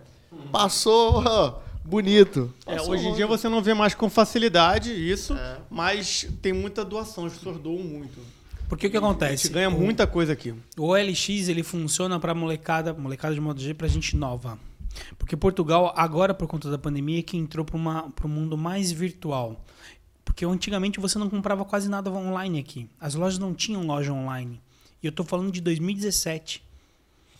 E hoje, por conta da pandemia, todo mundo se renovou e você tem praticamente todas as lojas agora vendendo online. Ficou mais forte. Entende? Ainda não se compara, não está nem perto do que é no Brasil e em outros lugares do mundo. Por quê? Porque o público, porque Portugal ainda é um país velho. A maioria das pessoas que estão aqui são pessoas idosas, sabe? Não tem um. Ah, o, cara se forma aqui. Vamos voltar para a área de tecnologia falando disso. O cara se forma aqui, se capacita aqui, ele não vai ficar aqui. Por quê? Porque ele tem documento, porque ele é nascido aqui, ele vai para fora. ele vai ganhar dinheiro fora. Porque, por exemplo, na- você está aqui. Hoje a minha área paga aqui, o que eu trabalho paga em média um teto de mil euros, que é o técnico nível 1. E a gente já até, chega Até. até mil euros. É o teto do, do técnico nível 1. É lógico que você pode conseguir um pouco mais, mas é muito difícil. Só que você vai para Espanha, que é aqui do lado, a gente já está falando de 1.500. Você vai para França, Então, então a gente já tá entrando no salário do, do técnico de do informática. técnico de informática. Então vamos, entrar, vamos entrar nessa, Então nessa vamos lá, base. vamos pegar. Informática. Informática aqui trabalha basicamente com duas áreas, como todo mundo. Você tem a área de infraestrutura, de um modo geral, e tem a área de, de desenvolvimento, os programadores. Programador ganha bem em toda parte do mundo. Então você que é programador, se você ganha bem no Brasil, você vai ganhar bem na Europa. A gente vai trazer um programador para aqui. Ele, vai, vai com- ele pode até falar que não, mas sim, programador ganha bem. Eu conheço uma família que são quatro pessoas, só o cara que é programa, só ele trabalha e ele sustenta as quatro pessoas com luxo. Nossa. E para aqui em Portugal tem uma demanda boa para ir para essa área? Tem. O- as multinacionais estão enxergando Portugal com outros olhos. Por quê? Porque é mão de obra, mão de obra barata. E realmente, Portugal é a mão de obra mais barata da Europa. É muito barato. Call center da. Recentemente abriu um grande call center no, no Porto. Se eu não me engano, a Google tá lá, a Amazon vai para lá e tem mais outra, acho que a Netflix também estava indo para lá. Então assim, é barato. Sim, mas tá aí. Se o cara não fala inglês, fica preso a Portugal. Fica preso. O inglês é importante Mesmo- principalmente nessa função, né? Mesmo, mesmo o cara que fala inglês, por exemplo, que nem hoje você tem. Nós da área da, da informática estamos perdendo muito espaço para os indianos. Por quê? Porque o indiano ele fala inglês, ele arrisca um francês, ele mete e me um fala que os caras é bom na, na, na, na informática. E os caras são chato. Entende? O- Na verdade, o- o o- inglês, ele já passou. Aqui a realidade Europa é outra. O inglês é, é aquele. uma- não faz mais que obrigação. Sim. É- é- ninguém, fala, ninguém fala assim no currículo, ah, falo inglês. É a mesma coisa que você falar o português, que é a sua Sim. língua nativa. Isso Ah, não fala inglês? Não... nem existe, entendeu? Principalmente na área de TI. As- programação é tudo em inglês e tal. é- é- é- você tem que falar o mínimo mesmo. Você, você tinha um parceiro que era indiano, que você botava ali pra fazer o um, um- o site, não era? Já, já tive parceria, já fiz trabalhos com o pessoal indiano também. E, o cara da. Índia, da Índia fazendo trabalho pra você. É, dá pra fazer, é remoto e tal. E, e- E os caras eram bons. Sim, sim, sim, sim. E então aqui o- a, a- o- a segunda língua que é, tá muito forte é o francês. A maioria das pessoas já aprendem francês aqui. Aí sim o francês é um diferencial. O inglês é, é mais que obrigação. Sim, não, não tem nem hipótese, É né, de você não de você não falar, porque na verdade, é, até né, como objetivo aqui do nosso canal falar com o pessoal imigrante que quer vir, ah, e isso eu percebi um pouco depois de um, um ou dois anos aqui já, o pessoal que já está mais tempo já percebe, a, a, a sociedade, principalmente nas grandes centros, né, Lisboa, Porto pelo menos, é muito globalizado. Você tem lugares que você vai, que você, bairros aqui de Lisboa, que você só ouve gringo. Você não ouve uma palavra em português. Então você vai andar na rua, você vai ter empresas estrangeiras que estão aqui, que os funcionários todos falam inglês e, e aqui a pessoa vive, eu conheço, já tive contato, a pessoa vive, um estrangeiro vive aqui sem precisar falar português. Ele vai, faz as compras dele e tal, aprende uma palavrinha ou outra, mas ele pode viver anos aqui, um alemão, alguma coisa assim, sem precisar falar uma palavra de inglês, de, de português, Português. só com inglês, porque é uma sociedade mais globalizada. Então isso é importante. E eu, quando trabalhei na Uber, aquilo ali, pô, pegava muito cliente estrangeiro, cara. Você quer ver um exemplo disso que o Eric tá falando? Você vai assistir um filme na televisão portuguesa aberta. O filme não tá dublado. O filme tá em inglês. Legendado. É verdade. Entende? Então você a própria vai no, televisão. você tipo, vai no cinema aqui, você não vê os filmes. Não só vê. de criança. E olhe lá. Só de criança. Cara, se você for no Algarve, principalmente no mês de setembro, no mês de setembro, assim, mais ou menos, tu só vê a galera americana ali. Cascais Os aqui bares também. aqui. Cascais assim, é forte também. Idioma Lotado. é fundamental. Aí, voltando. Ah, uma coisa importante para quem está vindo da área de infraestrutura é que a nomenclatura de muita coisa que muda. Né? E a gente só descobre isso quando tá aqui. Por exemplo, que nem no Brasil eu era administrador, eu comecei minha carreira como administrador de redes. O administrador de redes ele cuida da parte de redes, de infraestrutura e de servidores. Isso é que ele faz no Brasil. Aqui não. Aqui é extremamente dividido. O cara de redes, ele vai cuidar de redes. Cabeamento, switch, vai fazer toda essa parte. Né? O cara de. Aqui eles chamam de, de administrador, de analista de sistemas. É o cara que vai cuidar dos sistemas operacionais só dos servidores. Ele não vai fazer outra coisa. E o cara de infraestrutura é o cara que vai montar as infraestruturas para passar. Então é tudo muito, muito, muito bem divididinho. Talvez seja por isso que o salário também seja baixo, porque em vez de você ter um profissional que faça três coisas, né, como no Brasil, não, aqui você tem três caras fazendo serviços diferentes. É, é, é, é bacana você, você citar isso, porque quando a gente fala em TI, são diversas áreas, né? São. Diversas funções. Qual é a tua área mesmo? Então, a minha área, a minha especialidade é analista de segurança. Eu sou o cara que gosta de brincar com hacker. Gosto de trabalhar para hacker. Mas aqui, hoje, eu ainda sou, eu me tornei de novo técnico nível 1. Hum, ok. Por quê? Porque eu tenho que me provar aqui dentro. A minha experiência, é lógico que a minha experiência no Brasil vale. Sim, mas você tem que mostrar o seu valor pra você subir na empresa. É o que a gente tava Exatamente. falando no primeiro episódio com o Júnior aqui, que é, você tem que mostrar o seu valor pra você ser reconhecido e. e- Eu não tô e dizendo subir. que o cara também vi, vi do Brasil pra cá e ele não vai conseguir chegar aqui, por exemplo, como um, um sênior e vai ter que baixar. Não, ele pode dar sorte de, de, De- conseguir chegar. Não, e de já vir direto de lá pra empresa, porque a empresa tá contratando ele Sim, lá. tem Mas quando você empresa. chega do zero, aqui você pede uma vaga, você tem que mostrar o seu valor pra aquela cena. Mas, Júnior, tem como você fazer a entrevista do Brasil pra cá e já chegar aqui empregado? Tem, Tem. tem, Mas atenção que tem algumas burlas. Já ouvi falar que tá tendo alguma... Eu acho que teve mais. Eu, não- eu não posso dizer que sim ou que não, porque é, é complexo. Depende da empresa onde você tá. É pra galera ficar atenta a isso também, né? Depende de muita coisa. Uma coisa legal, você está procurando emprego já de Portugal, em- quer vir para cá, já quer procurar emprego, independente da área que você tiver, LinkedIn. O português adora e usa muito o LinkedIn. Aí fica a dica aí, é, eu nem conhecia, olha, já vai, vamos botar, já vamos aumentar pro corte, né? É a rede social de, vamos dizer assim, profissional. Então todo profissional ele tem um LinkedIn que é onde ele monta o portfólio. Lá não tem frescurinha. Agora tá mais chat, tá mais popzinho, mas Tá tudo, né? Você coloca o seu currículo online, você procura as empresas que você quer. É muita vaga que tem Pra lá. fazer networking. fazer né? networking. Então, o LinkedIn é o lugar. Arruma teu LinkedIn, deixa ele bonitinho e põe pra jogo. Outra coisa importante. é, aqui, ele não usa o currículo que a gente usa no Brasil. Se o cara, o, o headhunter, o, o, o cara do RH, recrutador, pegar teu currículo igual que você faz no Brasil, ele já descarta na hora. Você já não tem mais chance. Você tem que vir com um currículo com a versão chamada Currículo Express.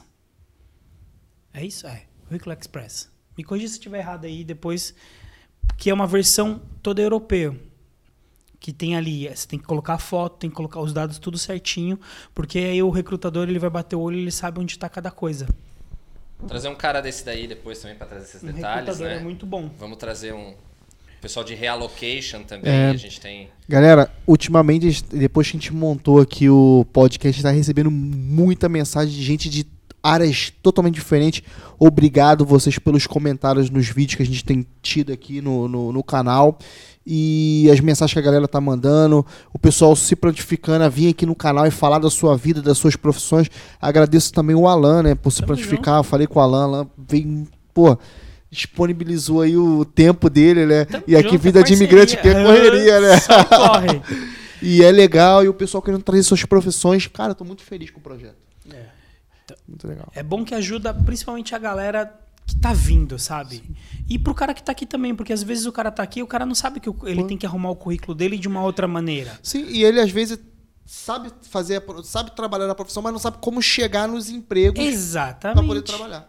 Exatamente, o sabe cara se vender, né? não sabe, Sabe, se vender. não sabe vender o se seu promover, peixe, né? É. Ó, Uma coisa engraçada, por exemplo, eu tive, eu tive trabalhando durante três anos com uma única empresa. Só que essa empresa me, me realocou em vários lugares, em várias outras empresas.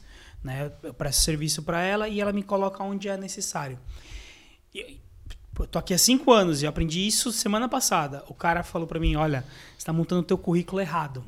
Em vez de você colocar que você já teve na empresa X, X, X, X, você tem que colocar, estive na empresa A e dentro da empresa A fui para tal projeto, tal projeto, tal projeto e tal projeto. Porque quando o cara olha o teu currículo e vê que você passou por várias empresas, aqui em Portugal é visto com maus olhos. Aí, fica a dica aí pro Ah, pessoal. é verdade. É visto Quer com dizer que maus você não, olhos. não andou bem nas outras empresas. Exatamente. Porra. Bem visto, hein? Boa, essa é boa. Bem visto, mas é verdade. Mas é verdade. Faz eu sentido. conheço um monte de gente que não para emprego. É, faz sentido. Tá bom. Então, assim, arruma teu currículo, tenta entender. colo- Então, eu vou- já vou arrumar o meu por agora, que eu já tô tentando ver outras coisinhas fica aí. a dica, as fica a dica, pessoal. Não vale a pena muito você dizer que você fez faculdade X, faculdade X. Aqui eles querem mostrar o que você é de. Faculdade aqui verdade tem mesmo. peso. Faculdade aqui tem peso. Mas o problema é que tem principal. peso aqui, da faculdade Sim, daqui. sim, sim. A sua faculdade que você fez no Brasil, ela tem peso. Mas, por exemplo, você vai ter que. O cara que é contabilidade, o cara vai ter que fazer um curso de novo, cara, porque a, a vida fiscal aqui é completamente diferente do Brasil. Pedagogia. Pô, eu trabalhei no Brasil, trabalhei numa faculdade de pedagogia. O que você aplica numa coisa, você aplica em todas. E aqui também você vai ver Piaget, vai ver as mesmas coisas que você vê no Brasil, mas chegar aqui, cara, você tem que fazer uma equivalência. Não estou dizendo que você não vai conseguir emprego, por exemplo, você consegue emprego em, em creche particular e algumas coisas assim, mas você quer dar aula mesmo, Tem que fazer vai ter que fazer equivalência. Enfermagem, medicina, vai ter que fazer equivalência. Então, assim, sua formação tem peso. Pra dar curso. Pra dar curso de qualquer coisa, tem que fazer equivalência. Tem que fazer equivalência. Então, assim, é, aqui o que eles pedem mais? Falando francamente, certificação, que são coisas mais específicas aqui da área de informática. Ah, tem o seu peso. Faculdade, nem tanto. Mas pesa. Né? E o idioma? Talvez não é que pesa, agrega, né? Agrega. É que tudo depende da vaga onde você tá. É, esse é o problema. Depende tudo da depende empresa. da empresa onde você tá, o que, que você vai desempenhar. Por exemplo, ah, eu já part... fui para uma empresa que eu tinha que saber banco de dados. Tava lá na vaga descritivo que eu tinha que saber de banco de dados. Eu sei um pouco de banco de dados por todo o meu histórico. Pergunta se alguma vez eu cheguei pelo menos perto do banco de dados da empresa. Não. Mas porque estava na vaga, era exigência. Pois. Tinha que ir, tinha que saber. Mas não precisava. Eu, numa outra empresa eu trabalhei e na minha descrição de vaga eu não tinha que saber, eu tinha que saber só de Windows. Só que na empresa tinha alguns servidores em Linux, que é um outro sistema operacional, um negócio mais Linux e Unix, que é outro universozinho assim, mais hardcore ainda. Quando tava problema, quem ia lá resolver? É o multiverso. É, exatamente. Quem ia lá resolver? Era o Alan. O Alan que tinha que entrar em contato com os alemães, sem saber alemão, arra- arranhando no meu inglês, para pegar, entender o que o cara estava fazendo, porque eu conhecia do sistema operativo, para poder conseguir resolver o problema de um software específico. Então, assim, tudo agrega. Todo conhecimento que você tem agrega. Faz diferença? Faz. Mas pode ser que também não faça. Cara, é, é bacana. Você falou desse procedimento todo aí. Cara, e me diz uma coisa, como é que está o mercado de trabalho nessa área aqui? Flutuante é a palavra. Como eu falei, Portugal está abrindo muita, muita porta de emprego para a informática por conta das multinacionais que estão vindo para cá. Tem uma- só que ao mesmo tempo, por conta de toda a economia global, tá tudo muito instável. É, depois dessa pandemia aí. Logo depois da estranhas. pandemia. Mas eu vou te falar que na pandemia não tava, não tava tão ruim assim, não. Tava ruim pra mim, que sou de, do físico, né? Que eu mexo mais com a parte física da coisa. Mas, por exemplo, os caras que estavam programando, nossa. Trabalhar Foi em até- casa. Foi até melhor. Nossa, tava. vo- Eu conheci um cara. Ele. Bom. Ele era PF no Brasil, PRF. Veio pra cá pra fazer um curso de. De uma pós-graduação em segurança pública. E ele tava aqui ganhando salário de, P, de PRF aqui. Era o que ele mantinha. Aí ele, pra complementar, ele foi lá e arrumou um emprego, porque tinha tempo, de programador. Começou a ganhar grana do Brasil e aqui. Quando entrou a pandemia, ele pegou e voltou pro Brasil. E continuou trabalhando aqui. Então ele estava no Brasil, ganhando salário de programador aqui, algo em torno, na altura, algo bem perto dos 2 mil euros. E ainda o salário da PRF. Pô. Trabalhando no horário daqui. Ou seja, ele acordava cedo para trabalhar, bem cedo. E depois ele tinha a tarde toda livre para ir surfar, que era o que ele gostava de fazer no Brasil. Isso estava feito. Maravilha. O pro- O programador, o bom do cara do programa, de programação é que ele pode trabalhar de qualquer parte. Não importa a empresa onde ele está. Desde que a empresa que ele cumpra os prazos e tudo mais. E a pandemia veio para para exatamente selar esse tipo de trabalho, sabe? Do home office, que o americano já tinha, já trabalhava muito com isso. Já era uma realidade americana isso. Tanto que acho que a primeira vez que eu ouvi falar em home, em home office foi também em torno de 2008. Foi a primeira vez que eu ouvi falar em home office. E agora, por conta da pandemia, nos últimos dois anos que eu- houve esse boom, que o povo, o mundo conheceu o home office. Ou como chamam aqui em, em Portugal, o teletrabalho. Hoje, com a volta da pandemia, está se implementando um novo sistema que eles chamam de híbrido, né? Que você passa uma parte em teletrabalho e passa uma parte eh, presencial que também é uma realidade que veio para ficar. Tanto que eu já fiz algumas entrevistas de emprego que eles já avisaram, olha, o nosso sistema vai ser híbrido. Então já é um, um, um- Um termo usado. um termo usado que veio para ficar. É uma Modalidade. modalidade. Isso, era essa palavra que eu estava procurando. Uma modalidade que veio para ficar mesmo com força. Porque é barato, fica mais barato para a empresa. Eles perceberam que fica muito mais barato. Porque economiza em, em que? energia. Energia, em café, em tudo. A empresa Toda a economiza infraestrutura em do tudo. escritório para manter. Inclusive, em- em- se você faz regime híbrido, é, e você, por exemplo, você tem uma empresa e você tem 30 funcionários. Você antigamente precisava de um, de um espaço, Pra um lugar, 30 ou um lugar para pessoas. 30 pessoas. Se você divide a, a sua empresa no meio, você só precisa de um lugar para 15. Muda o escritório. Muda o escritório. Então tem Eu- várias Eu economias. não vou falar nem para coisas. 15. Você pode, dependendo de como você montar, é, a 10 escala, pessoas, 5 pessoas. Sim, sim. Você não precisa mais de, de uma estrutura. É, novas realidades, né? Com certeza. Entendeu? E isso era uma coisa que já nos Estados Unidos já estava rolando. Nos Estados Unidos, no Canadá já estavam rolando há muito tempo. E agora aqui na Europa que abraçou. Não posso dizer que toda a Europa, mas eu vou falar de Portugal. Portugal agora abraçou isso com força. Ainda há muita dificuldade dos mais antigos, é, a- a- patrões mais antigos aceitarem essa, essas condições mas a diferença no bolso foi grande. Acho que o que salvou muita empresa de falir foi exatamente o home office. Porque o cara cortou o gasto do, do É, talvez escritório. Ele, ele não tinha como manter o cara, a não ser que fosse na casa. Exatamente. Se ele tivesse manter o cara lá, porque em casa, eu não sei como funciona, né? Não somos especialistas, mas ah, talvez questão de custos de alimentação muda, transporte, Claro, não precisa claro. pagar o, o transporte, sei Eu lá. vou, eu vou falar de mim Não, e quando tem eu tive- empresa que dá carro pro funcionário, o funcionário precisa. não saía de casa, não gastava combustível. Não, e tem muita empresa Sim, que frota. usa até hoje. Tem, Sim, tem e- funcionário que eles, eles abraçaram essa ideia e falou, pô, meu, dá pra manter isso aí trabalhando em casa. O grande problema, eu vou falar que o grande problema foi não exatamente as pessoas que não se adaptaram ao, ao home office, ao teletrabalho. Foram essas pessoas que era normal, foram essas pessoas que, que estão dificultando cada vez a implementação de, um, de uma estrutura mai- melhor e maior aqui. Porque o cara não produzia.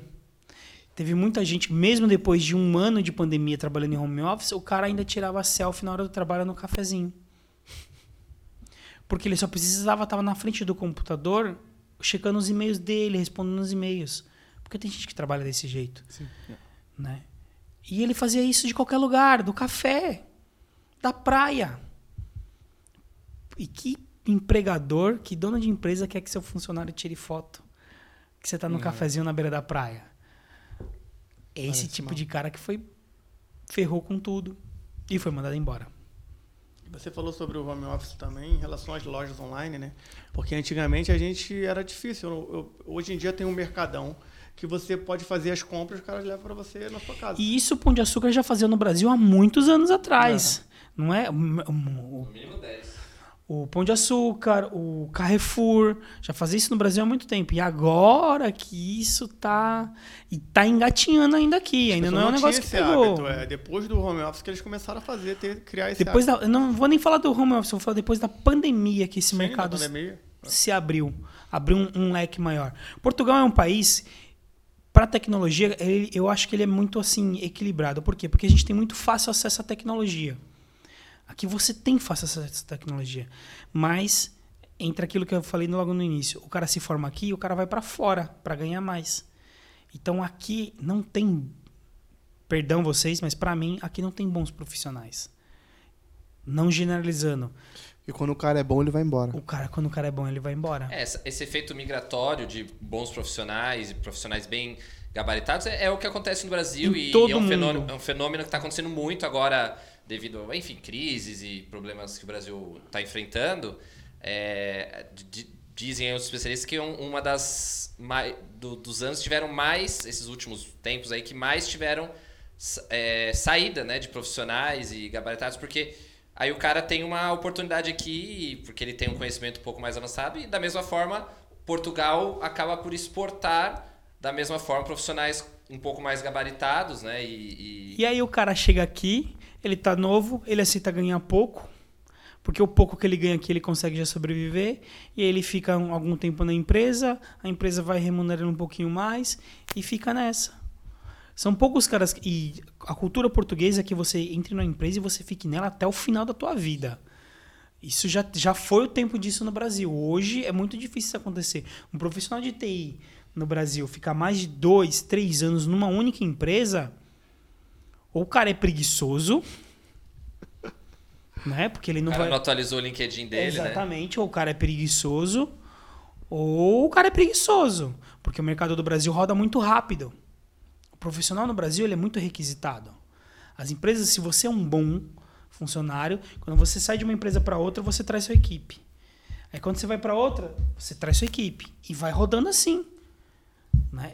Já aconteceu isso comigo, já acontece isso com outros colegas. Aqui isso não acontece. Aqui você está na empresa e você fica na empresa e vai, e vai, e vai, e vai, e vai, e vai, e vai. Eu conheço caras aqui que estão mais de, vai, 10 anos numa única empresa, ali como técnico nível 1 de informática. Na minha concepção, isso é inaceitável.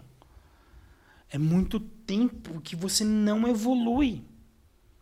O máximo que você evoluiu ali foi o sistema operacional sabe? O máximo que você evoluiu é a máquina ali e o resto de toda a tecnologia que o mundo foi te trazendo. Para onde. Não, não. E você pergunta pro cara, vamos crescer, vamos. Ah, não, eu tô bem Tá aqui, bem. tô sossegado.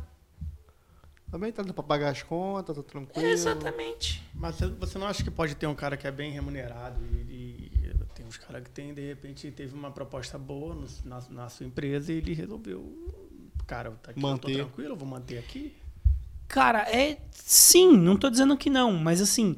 Porque tem aquela velha história, time que tá ganhando não se mexe. Pra Então. empresa, é um bom funcionário que não quer perder ele, também tem isso, né? Por isso que eu tô, eh, comentei. O cara no Brasil, ele tem. Se ele fica dois, três anos numa empresa, ele tem que ter um bom motivo. Ou é por burrice, porque não quis atualizar, ou, como você falou, desculpa, foi por, por uma boa proposta financeira.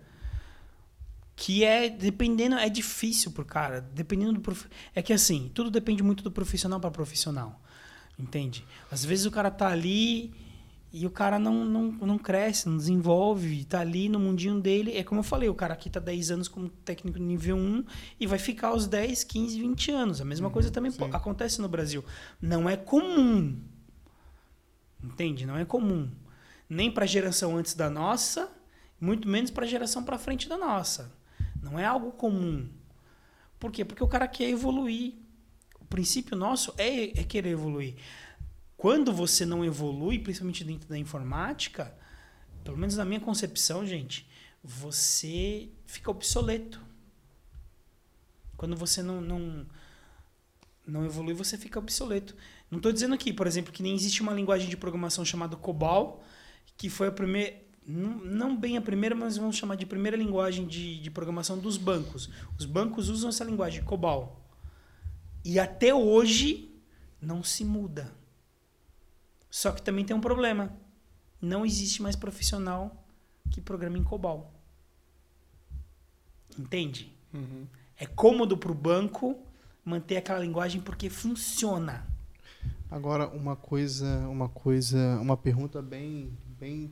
O pessoal que está chegando no Brasil, que eles vão ter essa dúvida e vão querer saber. É, as empresas de TI, contrato pessoal que chega sem ter o título de residência? Sim, mas você tem que dar um jeito de conseguir o número de segurança social. Você consegue o número de segurança social hoje sem Que é o NIF. que é o NIF. Não, é o NIS. NIS, NIS. Se você o NIF assim que você chega, você tem que tirar o seu NIF NIF. é o da Segurança Social, das né? finanças. das finanças. E o segundo que você precisa tirar urgentemente é o NIS. Esse é mais complicado. Tem empresas que hoje já tem empresas que contratam sim o NIS. Para tirar o NIS, obrigatoriamente Sim, mas você normalmente tem tem, empresa que pede o NIS para a pessoa. Se ela for dar o contrato para a pessoa, ela pede, ela mesmo pede o NIS. O que acontece? A lei mudou já fazem algo em torno de uns quatro anos. Mais ou menos isso. Que a lei mudou. O que a lei antes dizia? Você não pode contratar ninguém sem segurança social. Vamos falar assim para ficar mais Sim. fácil. Sem segurança social. E a segurança social só pode você só pode tirar a segurança social se você for contratado. E ficava nesse ciclo. Eu não posso contratar porque eu não tenho, mas para mim para você ter, você tem que ser contratado. E a empresa que contratasse alguém e botasse para trabalhar sem a segurança social era multada. Então muita empresa passou a não contratar mais os imigrantes sem o título de residência, sem as documentações. Só que a lei há quatro anos mudou. Você pode contratar e assim que você assinar o contrato, tem que ir para a segurança social. A sua própria empresa faz isso, vai para a segurança social e tira, faz seu cadastro na segurança social. A tua própria empresa faz esse esse Sim, trâmite. faz o pedido do NIS. E aí entra de novo na questão. Portugal não se atualiza. A lei muda e as pessoas não se adaptam. Porque as empresas ainda estão pedindo um NIS, sendo que ela mesma pode Sim. tirar para você. As pessoas não se informam. Não se. Eu vou dar um exemplo assim bem particular meu. Eu tenho uma filha que nasceu aqui. Ela é nascida aqui. E a lei mudou há dois anos, exatamente dois anos atrás. Minha filha tem dois anos. Exatamente dois anos atrás, a lei mudou. Porque antes, quando a criança nascia, se os pais não tivessem documentado, a criança não, não tinha direito à nacionalidade. A lei mudou para, se os pais estão há mais de X tempo trabalhando, estão certinho, não precisa necessariamente ter o, o- o cartão cidadão. Mas a criança nascida aqui, ela já é cidadã portuguesa. A minha filha, ela tem o, a a nacionalidade portuguesa, nasceu aqui, mas eu já tinha cinco anos documentado aqui no país. Então você já pegou por uma outra lei. É, aí foi vo- outra lei, foi em 2015. Aí voltando no meu caso, eu peguei toda a documentação e fui até a a conservatória. Para quem, é, pro cara que tá chegando no conservatório é o fórum. Fui, cheguei pra, pra juíza, pra conservadora, falei, olha, tá aqui toda a documentação da minha filha e vou dar entrada. A conservadora falou o seguinte, exatamente na minha cara e na cara do advogado. Não vou fazer o documento da sua filha. Não sei dessa mudança de lei. Ih. Não quero saber dessa mudança de lei. Tá? E mais uma coisa. Meu marido, exatamente assim, meu marido está internado, porque foi logo no início do, do Covid. Meu marido está internado e eu estou para me aposentar, estou para me reformar. Então eu não quero saber, eu não vou dar entrada nesse processo. Com licença que eu estou indo embora. Cara, E ficou por isso? Você escutando isso na cara de uma juíza falando na sua cara, todo mundo me fala, e você não fez nada e não sei o quê. Mano, você entra em choque. É, tem razão, né? Você fica sem chão, porque você não. Você tá num país diferente. Sim. Cara, é muito lindo quando o cara tá fora, ou, ou mesmo não passa pela situação. Ah, mas eu agiria assim. Ah, mas. Mano, Entendi, é, você é, é. fica sem É, mesmo, chão, é a mesma coisa de você ir no CEF, você vai se le- legalizar. Eu não sei como é que como é que é hoje em dia, eu já sou legalizada há anos, já é muito tempo. Mas antigamente, quando a gente sentava lá para ser entrevistado, para poder pedir o título de residência, eu tinha medo do que eu pudesse falar de errado. Pro e às vezes, às vezes as pessoas eram tratadas mal. Eu fui tra- eu- a gente tinha que renovar. Eu renovei residência, mas hoje em dia eu já, eu já tenho BI, mas é, é a nacionalidade portuguesa. É, mas na época eu renovei a residência quatro vezes ou E que você é tinha até que ir lá no CEF para renovar. ir lá. Hoje tá fácil que você faz online. Ah, é? É, agora ah, tá eu online. sabia. Então, antigamente tinha diversas entrevistas. Você passava de sala em sala. De sala em sala, tu ia numa outra, tu ia numa terceira, tu ia na quarta, na E quinta, e de repente quando ele Eu já fui tratado tirar- mal. Eu fui tratado mal. E hoje em dia eu mando ver. Vai falar comigo, eu já falo. Mas naquela época. Ah, hoje eu dou carteirada, pô. Hoje eu tenho, Mas é- eu é tenho com- BI, pô. é Mas antigamente, quando cara. falavam, mano, parecia o Chaves. Ah, porque está faltando isso aqui, não sei o que. Isso aqui tá. Aí o Chaves. Tchu, tchu, tchu, tchu. Aí paralisava, paralisava. Não mano. tem como, você Com medo. choque, mano. Porque essa pessoa pode, pode ferrar a tua vida. Ela pode botar qualquer coisa ali e você não tira. Quer ver um exemplo disso? Assim que eu cheguei, diziam o seguinte: o NIS, importante aqui em Portugal, em cada órgão que você vai, de cada cidade que você vai, age de uma maneira. Não existe, infeliz, teoricamente deveria ser tudo padronizado, mas não. Cada lugar que você vai, cada órgão, em cada cidade é diferente. E falar, olha, você vai tirar o seu NIS, o seu NIF em Laranjeiras, que é fácil, aqui em Lisboa, e o seu NIS, que é Segurança Social, você vai em Sim, Azambuja, é verdade. do outro Mas não é lado que é fácil, é aquele atendente que está bem disposto e quer te ajudar, quer te auxiliar. E aí a gente Quando a pessoa não quer, não vai te ajudar. Não, escuta mano. só essa, escuta só essa. A gente foi eu e um colega meu, parceiraço meu, fomos pra Zambuja. Não sabia nem que lado que era Zambuja, meu amigo. Só pegamos as coisas e, e fomos. E a gente chegou em Azambuja perdido, assim, e a gente vê, mais ou menos na hora do almoço, vê uma senhorinha passando em alta velocidade, assim, pela gente. E a gente, senhora, senhora, onde fica a segurança social? Ah, não sei, Vlop. Ignorou, foi bruta com a gente. Ah, não sei, não sei, nem o saco, e foi embora. E meu colega brutão começou a xingar a mulher. Ô, sua pi, não sei o que, custava dar informação, pi, pi. E aí a gente foi descendo, foi procurando ali e achamos o prédio da segurança. Era ela. Meu, Era, meu Deus. Vai estar vai tá pro corte isso aqui. mano. Xinguei a atendente Caraca. do, da, da Xinguei a Segurança Social. atendente. Não, mas foi ela que foi, que foi falar Mano, contigo. foi ter- batata. A gente pegou. Quando eu olhei ela no balcão. Quando eu tirei a quieto. senha, que eu olhei ela no balcão, eu falei, vixe, Vambora. Vambora. já era. Já era. Deus. E tinham quatro, acho que era, não sei quantos atendentes, tinha alguns atendentes lá. E adivinha só, os dois caíram Ah, Ela. claro. e é claro, Aí, como que é mesmo? Repete aí. e é claro que ela falou que não, que não dava pra fazer os documentos da Claro. gente. Claro. Caraca, meu. Que treta. Complicou a vida de vocês. Deu Tá mole. vendo? É é isso que a gente fala. Às vezes você fica sem chão e ser bruto, ser, agir como. Vou falar de uma maneira difícil. Agir como o brasileiro agiria É, pode ferrar sua vida. pode. A gente podia ter saído de lá sem o, o, com o documento que a gente precisava. Mas não, não saímos. Pra você ver como é que um contato faz a diferença. Chegou um primo do meu irmão, que é, meu irmão é par de pai, né? Chegou um primo dele que é primo dele, só dele, né? E o rapaz chegou, começou a andar em todo lugar para poder tirar o, o, o NIF nas finanças.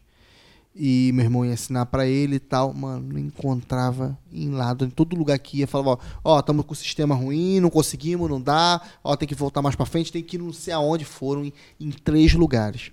Aí meu irmão me ligou, falou assim para mim, pô, cara, é, tô aqui com fulano aqui e não tô conseguindo tirar o NIF para ele. Caraca, não sei o que, que eu faço. E hoje eu tirei, eu tô de folga e tirei o dia para isso. Eu falei, pera aí que eu tenho uma amizade aqui nas finanças aqui, que eu trabalho na rua, na minha rua até as finanças, e eu tenho os clientes. E, cara, teve um cara que me salvou minha vida, e já vou contar essa parte.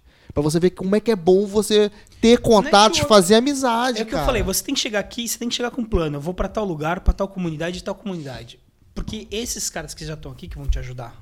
Mano, o... liguei pro cara, liguei pro cara, e ele já é meu cliente da garagem e tal, liguei pra ele, ô seu, seu fulano, é, tá a situação assim, assim, assim, ele realmente não é má vontade das pessoas, o sistema tá assim, tá assim, prefere não fazer e tal.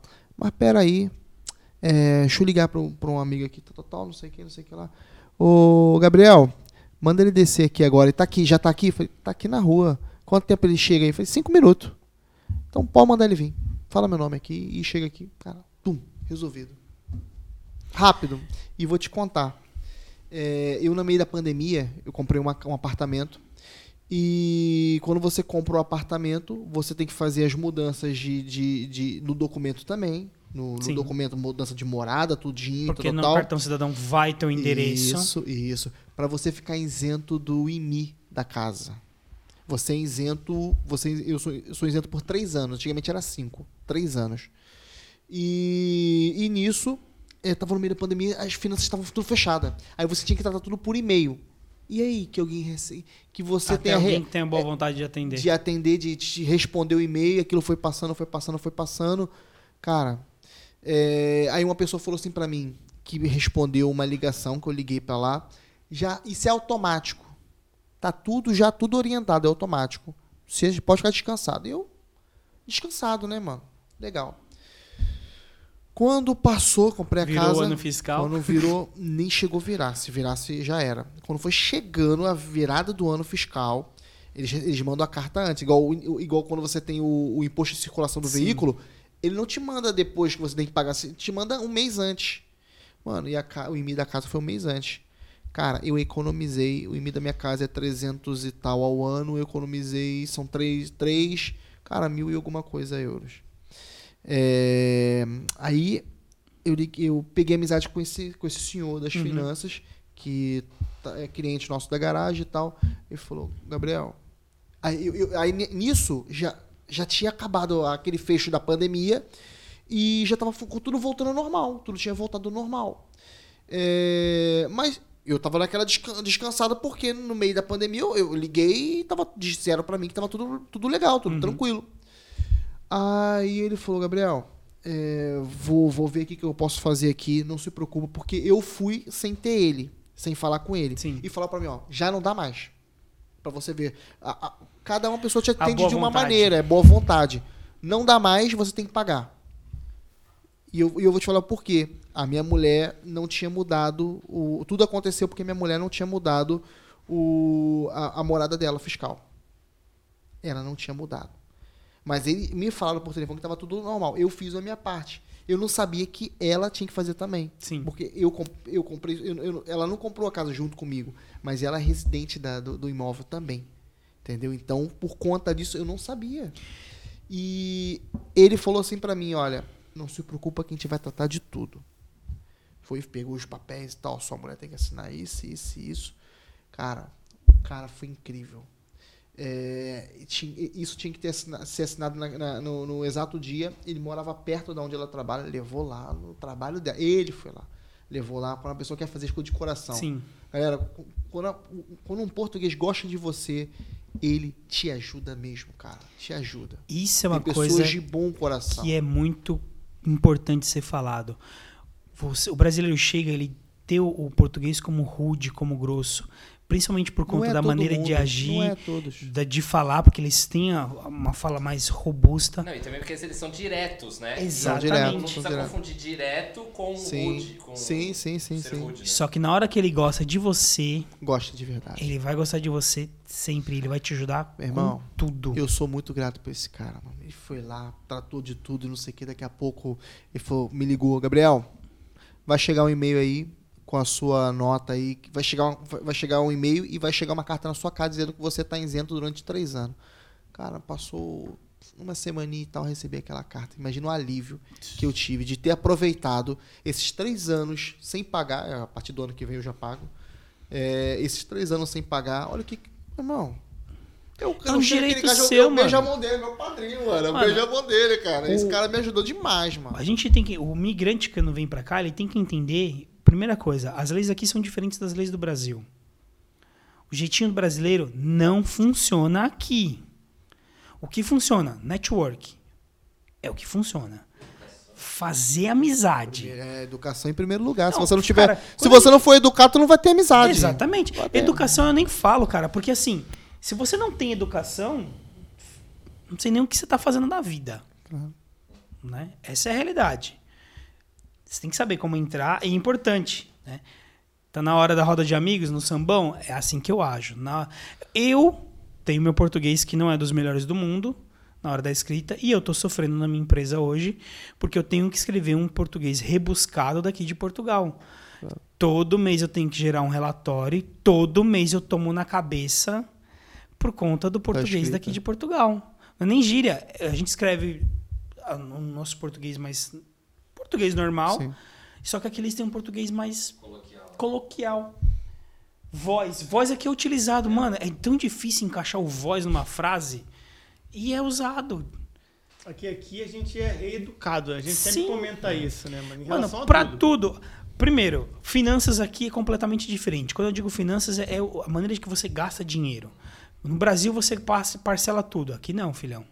Agora, com a compra online, que tá começando a vir algumas coisas parceladas, mas não é todo lugar. Tanto que alguns anos atrás o parcelamento de compra não era feito no cartão, era uma financeira que fazia que ia lá Não, ia não é que não era feito. não. Até hoje as financeiras são o pilar aí. Cartão de crédito que nem a gente tem no Brasil, esquece. Você não parcela, é muito difícil. Sim. Né? Já Eu começa tenho- por eu- aí. Eu, tenho vários cartão de crédito. Eu tenho vários cartão de crédito e eu tenho dois que parcela, mas não é na no ato da compra. Eu tenho que ir lá ativar é, a porcentagem que eu quero pagar. É completamente. Parcela a fatura. Sim. É. Isso O débito- aqui. Sim. Você, Aí agora- mil, reais, mil, sim. mil euros, Aí agora, você vo- é, agora você faz um cartão de crédito pela uma financeira, no caso, uma Media Market. Sim. É, as um gigante. lojas varejistas Sim. têm os seus cartões. Sim, pô. sim, sim. Aí O você Auchan consegue tem, parcelar. maiores- Todas, todas. Porque na, na verdade você, você paga como se fosse um multibanco, mas pro teu cartão sai como crédito. Sai então, como crédito. É, o crédito Na sai verdade, como ele te teu dá cartão. um, um plafond inteiro, por exemplo, você tem 500 euros. E você vai comprar 500 euros? Tudo bem, passa lá seus 500 euros. Mas no- quando virar, se você não fizer nada, não conversar com ninguém, vai chegar a fatura de 500 Vai, euros na tua casa, mano. 100%, Essa porcentagem que ele tá falando. Vai chegar. E é, isso que o Bra- e é isso que o brasileiro não está acostumado com isso. É, acho que tem que partir do ponto de que basicamente tudo é diferente, né? Eu costumo Tudo. conversar com os amigos é, que, que basicamente o, o- o Brasil é colônia portuguesa, né? E fala português, mas eu acho que a língua é a única coisa que o Brasil tem em- de parecido com Portugal. Falou bem. Porque- Parecido. Parecido, que nem é tão igual assim, né? Agora, de cultura, o Brasil é muito mais Estados Unidos, né? Até falando sobre essa cultura do, do capitalismo, do, Do do materialismo, né? Coisa de comprar, de comprar, de comprar. É muito mais americano. O Juninho falou sobre isso também um pouco Sim, quando ele veio aqui. sim. Muito mais consumista. aqui no Portugal, na Europa, é, é uma coisa muito mais sustentável, a pessoa não, não, não, não É, fica... a pessoa é- tem uma, uma educação diferente na, na compra. Não, não é As só. pessoas vivem bem, tem as coisas de qualidade, tem um bom carro, uma boa casa, mas não fica aquela, aquela sede, aquela coisa que a pessoa nem dorme, assim, que é muito, Se não comprar. muito dos Estados Unidos e do Brasil, né? O Brasil importou muito isso dos Estados Unidos. Então, já vem com essa cabeça de que praticamente nada do que você está acostumado de cultura de, de compra, de consumo, de trabalho e tal, é parecido, entendeu? Venha com o pressuposto de que é diferente, com a cabeça meio vazia. Eu acho que é um, é um segredo aí para você não, não, não dar com a cara na parede aí achando que é igual e se frustrar depois, né? Eric, você acredita que até hoje, até hoje, ainda existe televisões de tubo funcionando em, em alta performance, vamos dizer assim, em casas portuguesas? TV de tubo, gigantes. Dá pra acreditar nisso? É mesmo. Tanto que algumas operadoras oferecem uma box, né? Um, uma consola diferenciada, Lógico, né? analógica, para poder ligar nessas televisões. Porque elas ainda existem e estão funcionando. É, o Brasil recentemente, há É pa- alguns anos, aboliu já TV analógica, você não consegue mais. Na- no- Não, Não, mas aqui mais. também não, não- eu, Mas eu, não- você- eu, não, eu, não, eu não vejo vendendo nas lojas. É, O que ele está dizendo são pessoas que Sim, sim, têm adaptar, e, né? e não vendem o que tem, não compram, não se atualizam, não Porque tá compram funcionando, novo, por que eu vou porque tá bom, não vou gastar. Sim, sim. É- Tanto é- é a que ideia. As coisas não são tão descartáveis, apesar do, do Rocha ter falado agora há pouco que as pessoas jogavam as coisas fora, é porque também é, é barato, né? Os- às vezes você vale a pena comprar um novo porque não tá te dando jeito arrumar. É Então, verdade. muitas vezes a pessoa joga uma coisa que, que, que quebrou ou avariou, você consegue Sim. facilmente trocar. Hoje em dia, você, consegue, é. você- quanto é que custou essa, essa TV? Uns 350. 350 euros. E é em Android ainda por cima. 50 polegadas. As pessoas parcelam, às vezes, no Brasil, um, um liquidificador. Não vou, não vou nem falar que, que ficou obsoleto. Eu vou falar o seguinte: o cara mudou de casa, mudou de apartamento. Ele não compra, Foi- ele não leva os eletrodomésticos. Foi pra um apartamento menor. Cara, ele não vai carregar a televisão grande. Porque já tá lá. Sim, sim, sim. Ele não vai levar aquela geladeira porque tá embutida. Ele não vai levar ah, o fogão que é embutido ali no móvel, vai ficar ali. No máximo, o cara vai tirar, o dono da casa vai tirar e vai jogar na rua. Jogar na rua Exato, assim. exato. Porque, é, mas o- as pessoas é, mantêm os bens. Então, por exemplo, carro.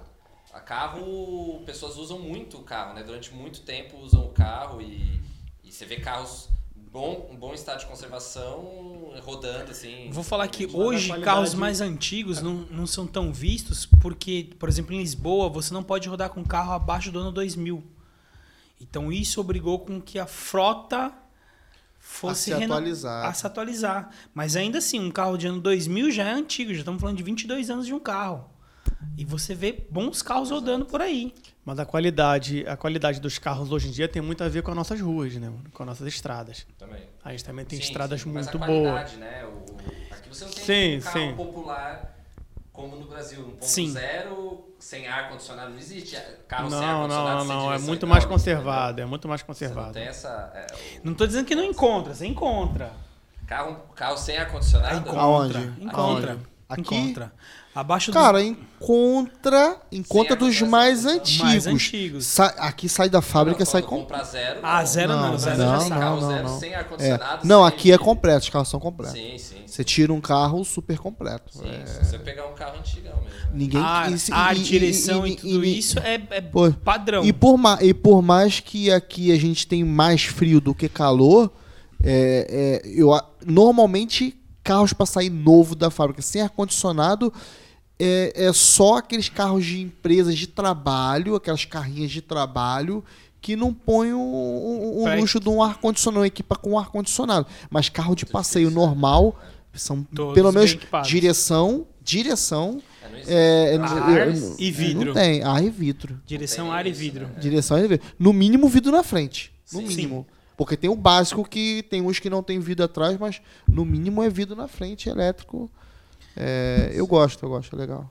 Que é- isso aqui é bom. Você estava falando da cultura, Alan, só virando aqui o ponto. Eu sei que tem algumas questões de, de- de sigilo que você não pode comentar aqui em público para o nosso podcast sobre o seu trabalho, mas se você puder contar de forma genérica aí alguns casos interessantes, que é o que a gente gosta de ouvir aqui, acho que o pessoal sempre gosta de ouvir casos, coisas que acontecem, situações inusitadas aí. Só pra Eu- gente, só eu pra gente, tem, né? pra Só gente finalizar. fazer um corte pra, pra assim gente, nervoso, pra gente né? fazer um corte É, e finalizar eu aqui com eu chave acho- de ouro. Eu aqui. acho que principalmente com cliente. Você tem uma história assim, meia bizarra de relacionada a cliente? Que cliente Cara, aqui como é? a Não, porque, assim, eu tô tentando puxar alguma coisa, porque eu nunca trabalhei para cliente final, eu sempre trabalhei para empresa.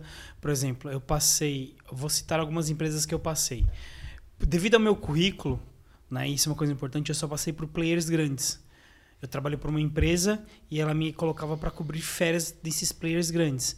Então eu passei pela EPAL, que é a maior empresa de, de distribuição de água de Portugal. águas. Passei pela Casa da Moeda. Cara, é muito louco a Casa da Moeda. É um absurdo, é um absurdo. Ele perto de Saldanha, né? E, e aí, de se, Saldanha. se- se tiver um, um pessoal de vermelho invadindo a, a live, foi o sistema dele que não Nossa, deixou, mano. que deixou eles invadirem lá. Meu a Deus, casa. a Casa da Moeda é um. Pronto, a coisa mais inusitada que eu acho que eu tive foi, foi trabalhar na Casa da Moeda, que existem setores por questões de segurança. Imagina você é o cara da informática e você precisa passar com pendrive porque você precisa instalar um software, não sei o quê. E tinha uns set- setores lá que não tinham acesso à internet, por N motivos, é claro. E também você não podia passar com eletrônico. E como é que você faz manutenção nisso? Caraca. Você tem que entrar lá pra fazer a manutenção, você não pode levar seu computador, nada. É, você não pode levar seu pendrive, computador, você não pode levar pendrive, você passava por um lugar que desmagnetizava qualquer coisa. E com segurança junto com você. Não necessariamente, mas você quando na Tinha porta, raio-x, tudo, você né? abria, colocava todos os seus. Não, você passou na porta com eletrônico, celular, com qualquer coisa, queimava. É, ele já te informava, Caraca, ó, se mano. você tentar passar aqui. Vai queimar, vai desmagnetizar. Caraca. Alguma coisa com HD e tal, já era, né? Já foi. É. Aí o que, que você tinha que fazer? Tinha que ir até o lugar. Mano, a primeira vez que eu entrei nesse lugar, cara, eu fiquei perdido, porque era um. É um labirinto. A Casa da Moeda é um verdadeiro labirinto. Você sobe lugar, desce lugar, passa porta, passando porta. Eu fiquei preso uma vez no meio de duas portas. Sabe, duas portas de segurança. Eu, eu tive acesso à primeira porta e na segunda eu não tinha acesso. E eu fiquei lá trancado. E o segurança me olhando pela câmera. Eu, Libera ele. Deixa eu passar. Aí ele veio, eu falei, você tem que voltar e pedir autorização. Eu trabalhando, fui chamado para resolver um problema, tive que voltar, sair de tudo, ir lá pro meu setor, pedir autorização para poder entrar. Mano, é, Surreal. é Ô, Alan, diferente. Como é que fazem relação. É, eu acho que é uma questão boa aí para o pessoal em relacionada à idade. Você acha que uma galera dos 40, 50 anos ainda, ainda consegue trabalhar com isso, com aqui? Consegue. Inclusive tem um colega meu no Porto que já tá com mais de 40 e ele acabou de entrar como técnico de informática nível 1 É mesmo, cara? por uma empresa grande daqui de Portugal, por um grupo grande. Tá- ele tá com o quê? Tá com mais de 40 anos. Tá mais de 40. Acabou de chegar. Então ainda tem, ainda, ainda consegue trabalhar. Né? O português não- não desanimar. Eu, na realidade é o seguinte, o português de modo geral, ele vê que também é um outro detalhe interessante, ele vê um moleque novo, o jovem, Hum, ele não dá muito valor porque não tem experiência. Sim. E já lá fora é mais fácil. É tudo é muito diferente. Por exemplo, no Brasil as empresas preferem pessoas novas. Por quê? Porque é mais fácil de moldar. Mais fácil, cabeça mais fresca para resolver problemas. Aqui é o contrário, eles preferem as cabeças mais cheias, com mais idade, porque já mais tem, um- já tem uma bagagem, mais responsabilidade. mais responsabilidade para tentar resolver as coisas. Entende? Por exemplo, eu trabalhei na no Hospital CUF. E num determinado momento, um dos servidores muito importantes que tinha lá parou.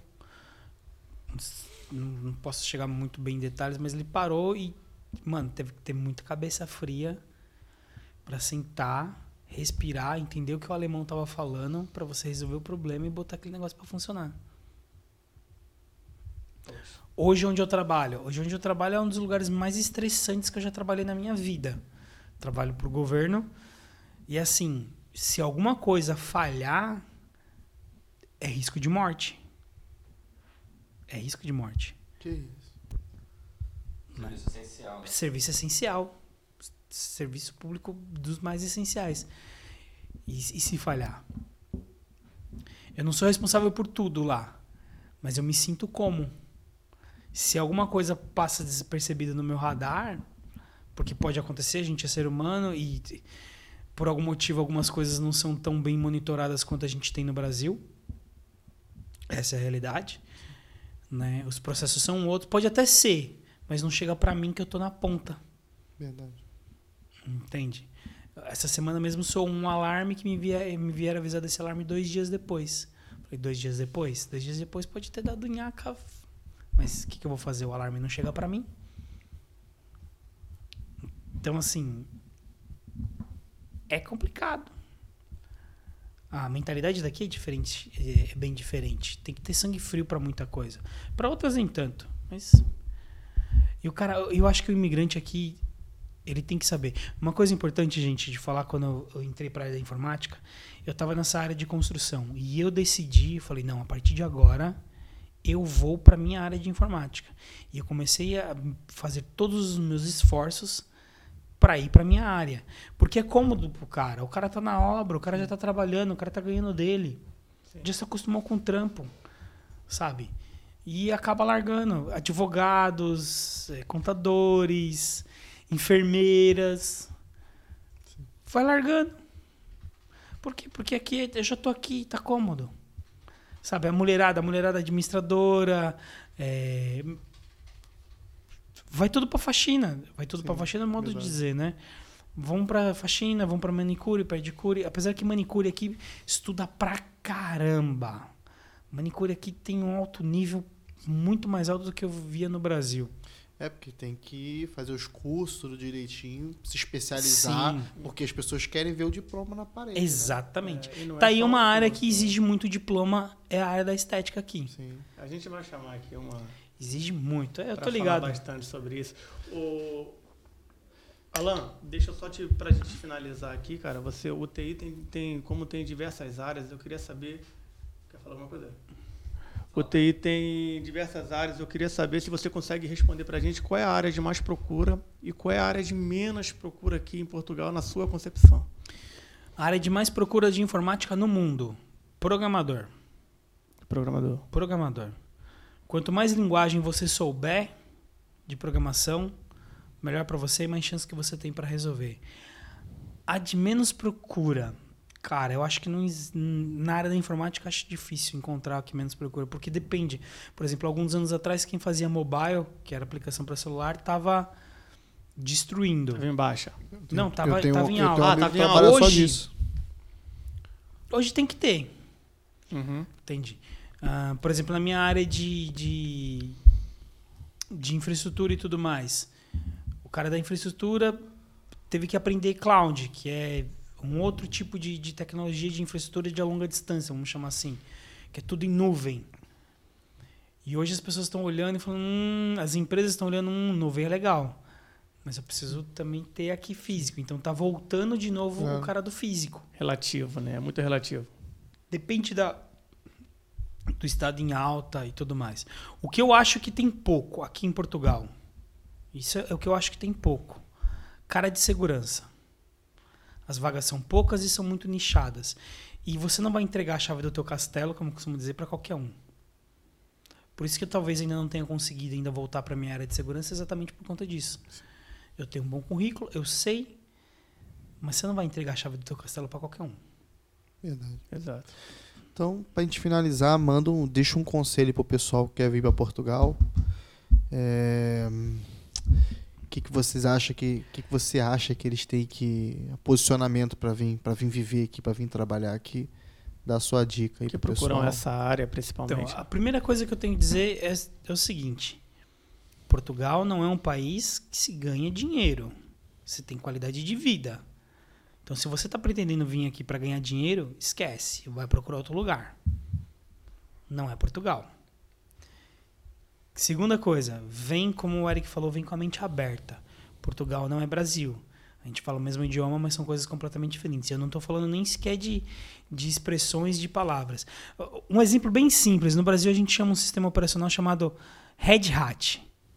Extremamente conhecido no mundo inteiro. Red Hat. Aqui o pessoal chama de Red Hat. Red Hat. Red Hat para Red Hat. E no dia que eu fui fazer uma entrevista, que o cara falou, não, você, sabe de Red Hat. Eu, Red Hat? É, você manja de Red Tá no seu currículo que você sabe Red Hat. Eu, olha, escreve pra mim, por gentileza, o que, que você tá chamando de Red Hat, porque pode ser que não, não bata. E aí ele escreveu, eu falei, ah, Red Hat, sim, tenho. tenho. Então, assim, fique, fique atento com relação a termologias.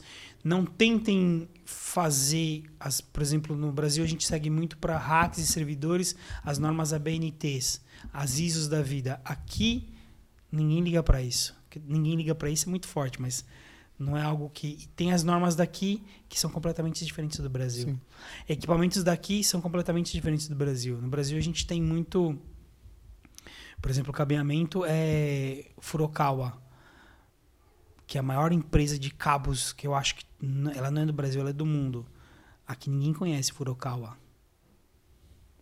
Então, assim, todo o seu conhecimento no Brasil é válido.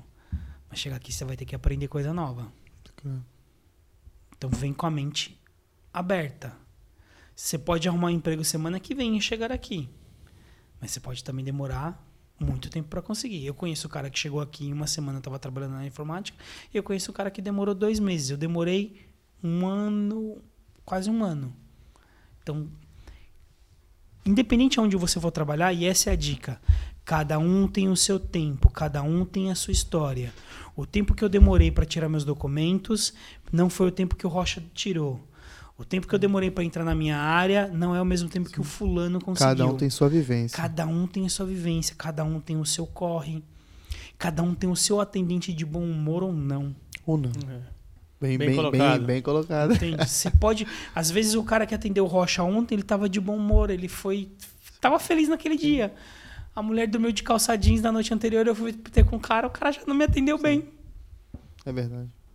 Entende? Então, assim, tenha paciência, sangue frio e persista. Eu costumo dizer o seguinte: essa é a maior frase para mim em Portugal. Portugal não é para quem quer. Portugal não é para quem pode. Portugal é para quem tem coragem. Tem que ter coragem aqui para lutar. Porque os desafios daqui são difíceis. E é muito fácil se perder aqui. Muito. É muito fácil. É muito fácil o cara virar alcoólatra aqui. É muito fácil o cara virar um nóia aqui. É muito fácil o cara se perder. Muito mais fácil do que no Brasil. Você paga um euro num garrafão de cerveja. Verdade. A maconha, entre aspas, é liberada aqui em Portugal. Entre aspas, porque tem, tem seus, seus pontos. Mas a maconha é liberada. A droga, de um certo modo, é liberada aqui em Portugal quantidade pequena, se for pega, dá menos problema do que no Brasil. Você vai na Baixa do Chiado ali, os caras estão te vendendo no meio da rua e dispara, olha, você quer? Tá, quer? Haxixe, haxixe. É fácil demais se perder em Portugal. Então venha centrado naquilo que você quer. Ou perto de casa vende garrafa de vinho a 50 cêntimos. Pois. Fala para mim se não é fácil o cara se perder com isso. É. Então vem centrado naquilo que você quer. Não caia nas facilidades. Não, não fique comprando só roupa de 1,50€ na Primark, porque não vai durar. Não fique, não gaste seu dinheiro com cerveja, só com cerveja, porque que nem Heineken no Brasil é caro, Heineken aqui é barata. E detalhe, português não bebe Heineken. Bebe Sagres e Superbock. Pro português, Heineken é cerveja de mulher. Ah, para. Mas é, é uma verdade. Não, essa eu não sabia. Você é. entregou aí já que você tá tomando. É, é porque é mais fraquinha. Sim. É. Então, tudo aqui é diferente, é uma outra cultura. Infelizmente, eu conheço amigos que chegaram bem e hoje estão mal pra caramba por conta disso.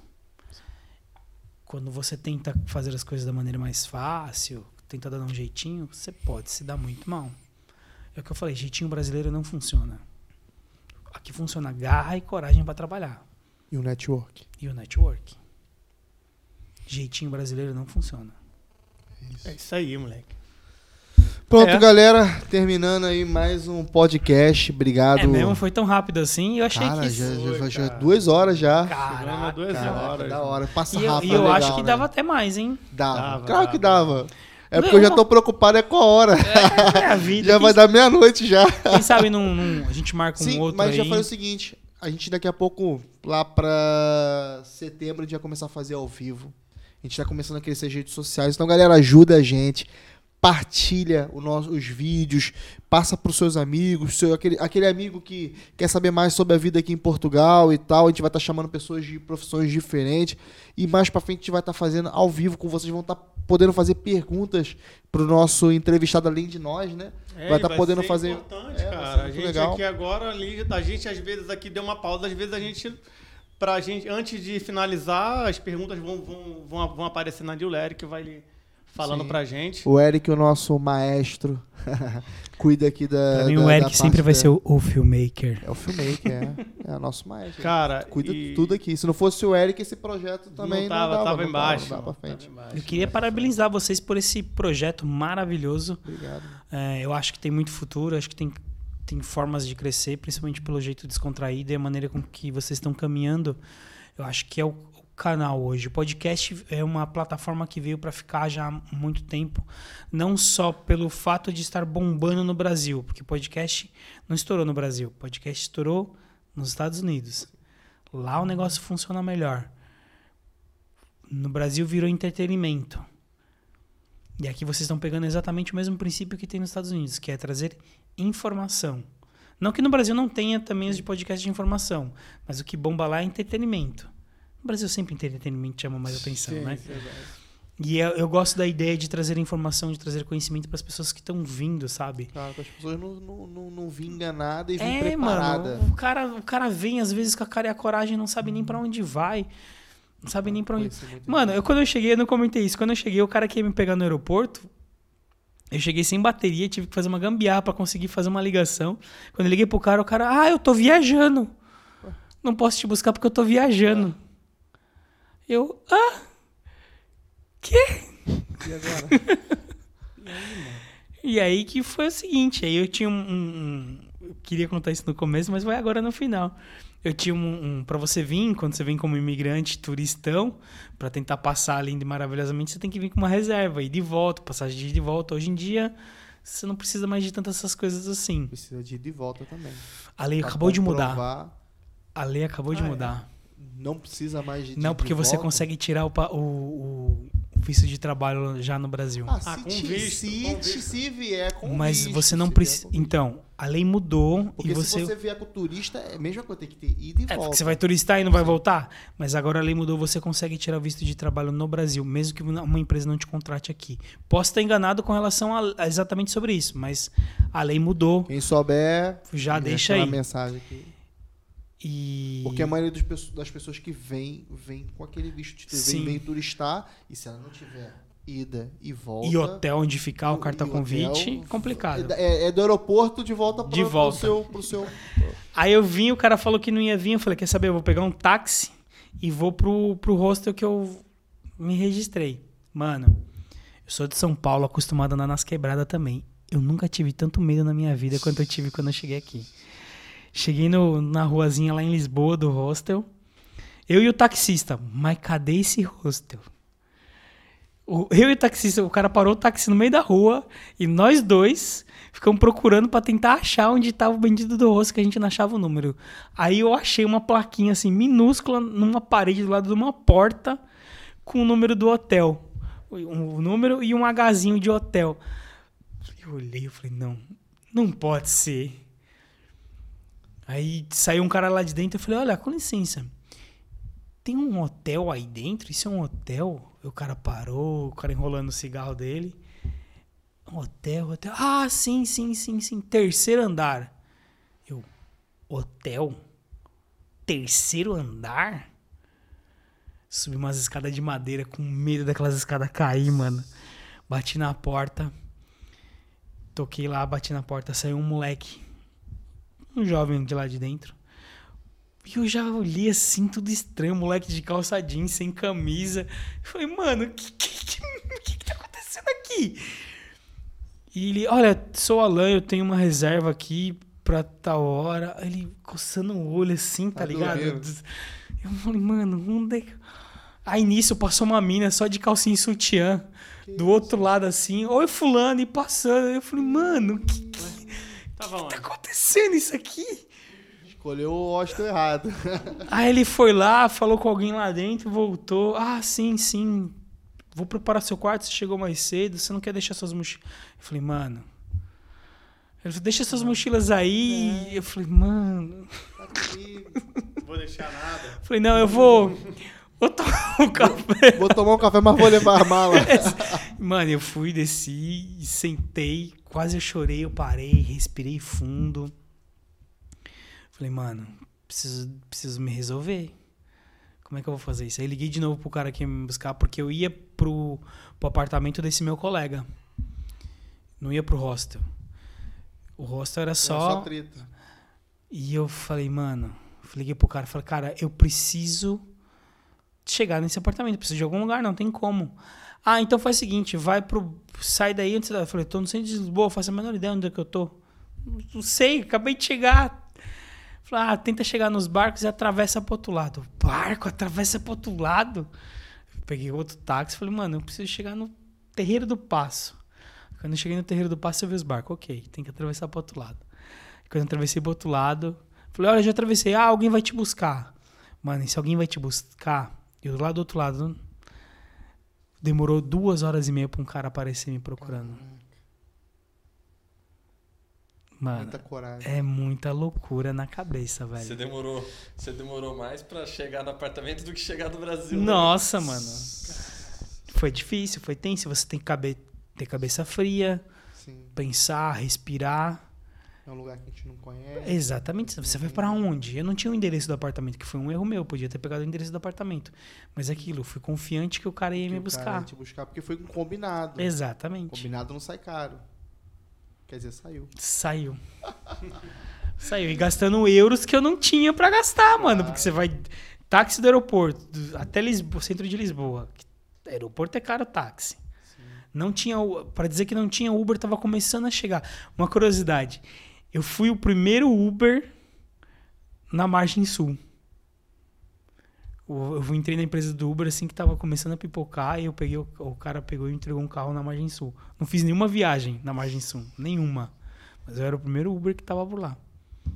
Eu falei, olha, isso aqui não vai dar certo, não tem Quando ninguém. o Uber começou, as pessoas tinham receio de entrar em carros com pessoas desconhecidas. Não é só isso, era aquela questão de da questão da tecnologia. Também da Entende? aplicação. Da aplicação, de colocar o número de cartão. Porque no Brasil você chama Uber com, com dinheiro ou com cartão. Sim. E aqui não, é só cartão. Você não chama Uber com dinheiro. Então tudo isso, a questão de colocar o cartão numa aplicação, Até confiança. No começo aceitava, não, não- aceitava dinheiro, mas aceitava multibanco.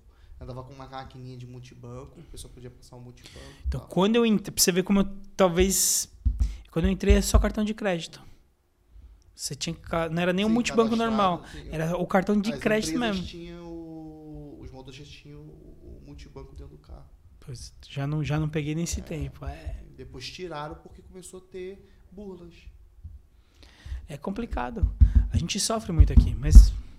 Fica para um próximo? Fica pro próximo. Vamos, vamos Aí no próximo a gente- frente, quando eu tiver no ao vivo, vou chamar o Alan de volta. Vamos que vamos, mais que tem, tem mais assuntos aí. A gente pode Muito falar bom. mais coisas sobre, Sim. Sobre carne. Quando vocês chamaram o cara de carne, chama nós também, que nós trocamos ideia. Chama quem? O cara de carne? O cara da carne, O cara da o- carne. Ah, o cara da carne. Misael, Misael. Alô, Misael, mais uma vez. hein? Misael, eu não sei quem você é, mas cola com nós, É, Misael. entendeu? O cara é bom. O cara é desossador, É brinca, aí, não brinca em mano. serviço. A gente pode botar o Eric aqui pra gente falar de acampamento depois. Mas tem, que, mas, mas tem que rolar um churrasco. Tem que rolar um churrasco. não, não. Botar Tô uma muito... churrasqueirinha Tem aqui. que ter, ó. Também, Abri- também. Tem que Também, ter. você Tem não que pode ter, faltar. não pode faltar. Também. Já tá ali, já tá incluído. Essa não aí falta, tá essa não falta, essa não falta. Então é isso aí, galera. Bora finalizar isso aqui. Alan, obrigado. Senhores, Cara, muito va valeu Aquele mesmo abraço. pela. marralo por Essa vocês terem me moral. convidado. Não, você que deu uma moral Tamo pra junto. gente. tá Tamo junto. presente. Parceria, família. Alan, valeu, cara, valeu mesmo. Acredito que muita gente que a próxima que vai ver, que você vai vir num ao vivo, né? E galera Porque a gente nem falou de tecnologia, perguntar. né? De Ainda não, ainda Então, não. é isso que é importante. O pessoal que viu agora, vocês, pô, agora quando o Alan vo- voltar, né? Sim. Tiver agora a próxima oportunidade, ele Re- vai falar sobre mais coisas. Hashtag volta Alan. Volta Alan. É, senti gente- até importante. As pessoas vão poder perguntar num ao vivo que Sim, a gente não falou sim, agora. sim, e vai ser importante. Pô, cara, brigadão É, mesmo. legal. E legal você querer voltar aqui. Né? É, a maioria bom, do todo pessoal mundo quer voltar. quer todo mundo voltar, quer cara. voltar. Esse é que é o ideal aqui do nosso... Então é isso aí. Projeto. Vamos finalizar. Galera, muito obrigado mais uma vez. Tamo junto, né? É isso aí, moleque. Até o próximo, se Deus quiser, e valeu! Aloha. Tchau, tchau.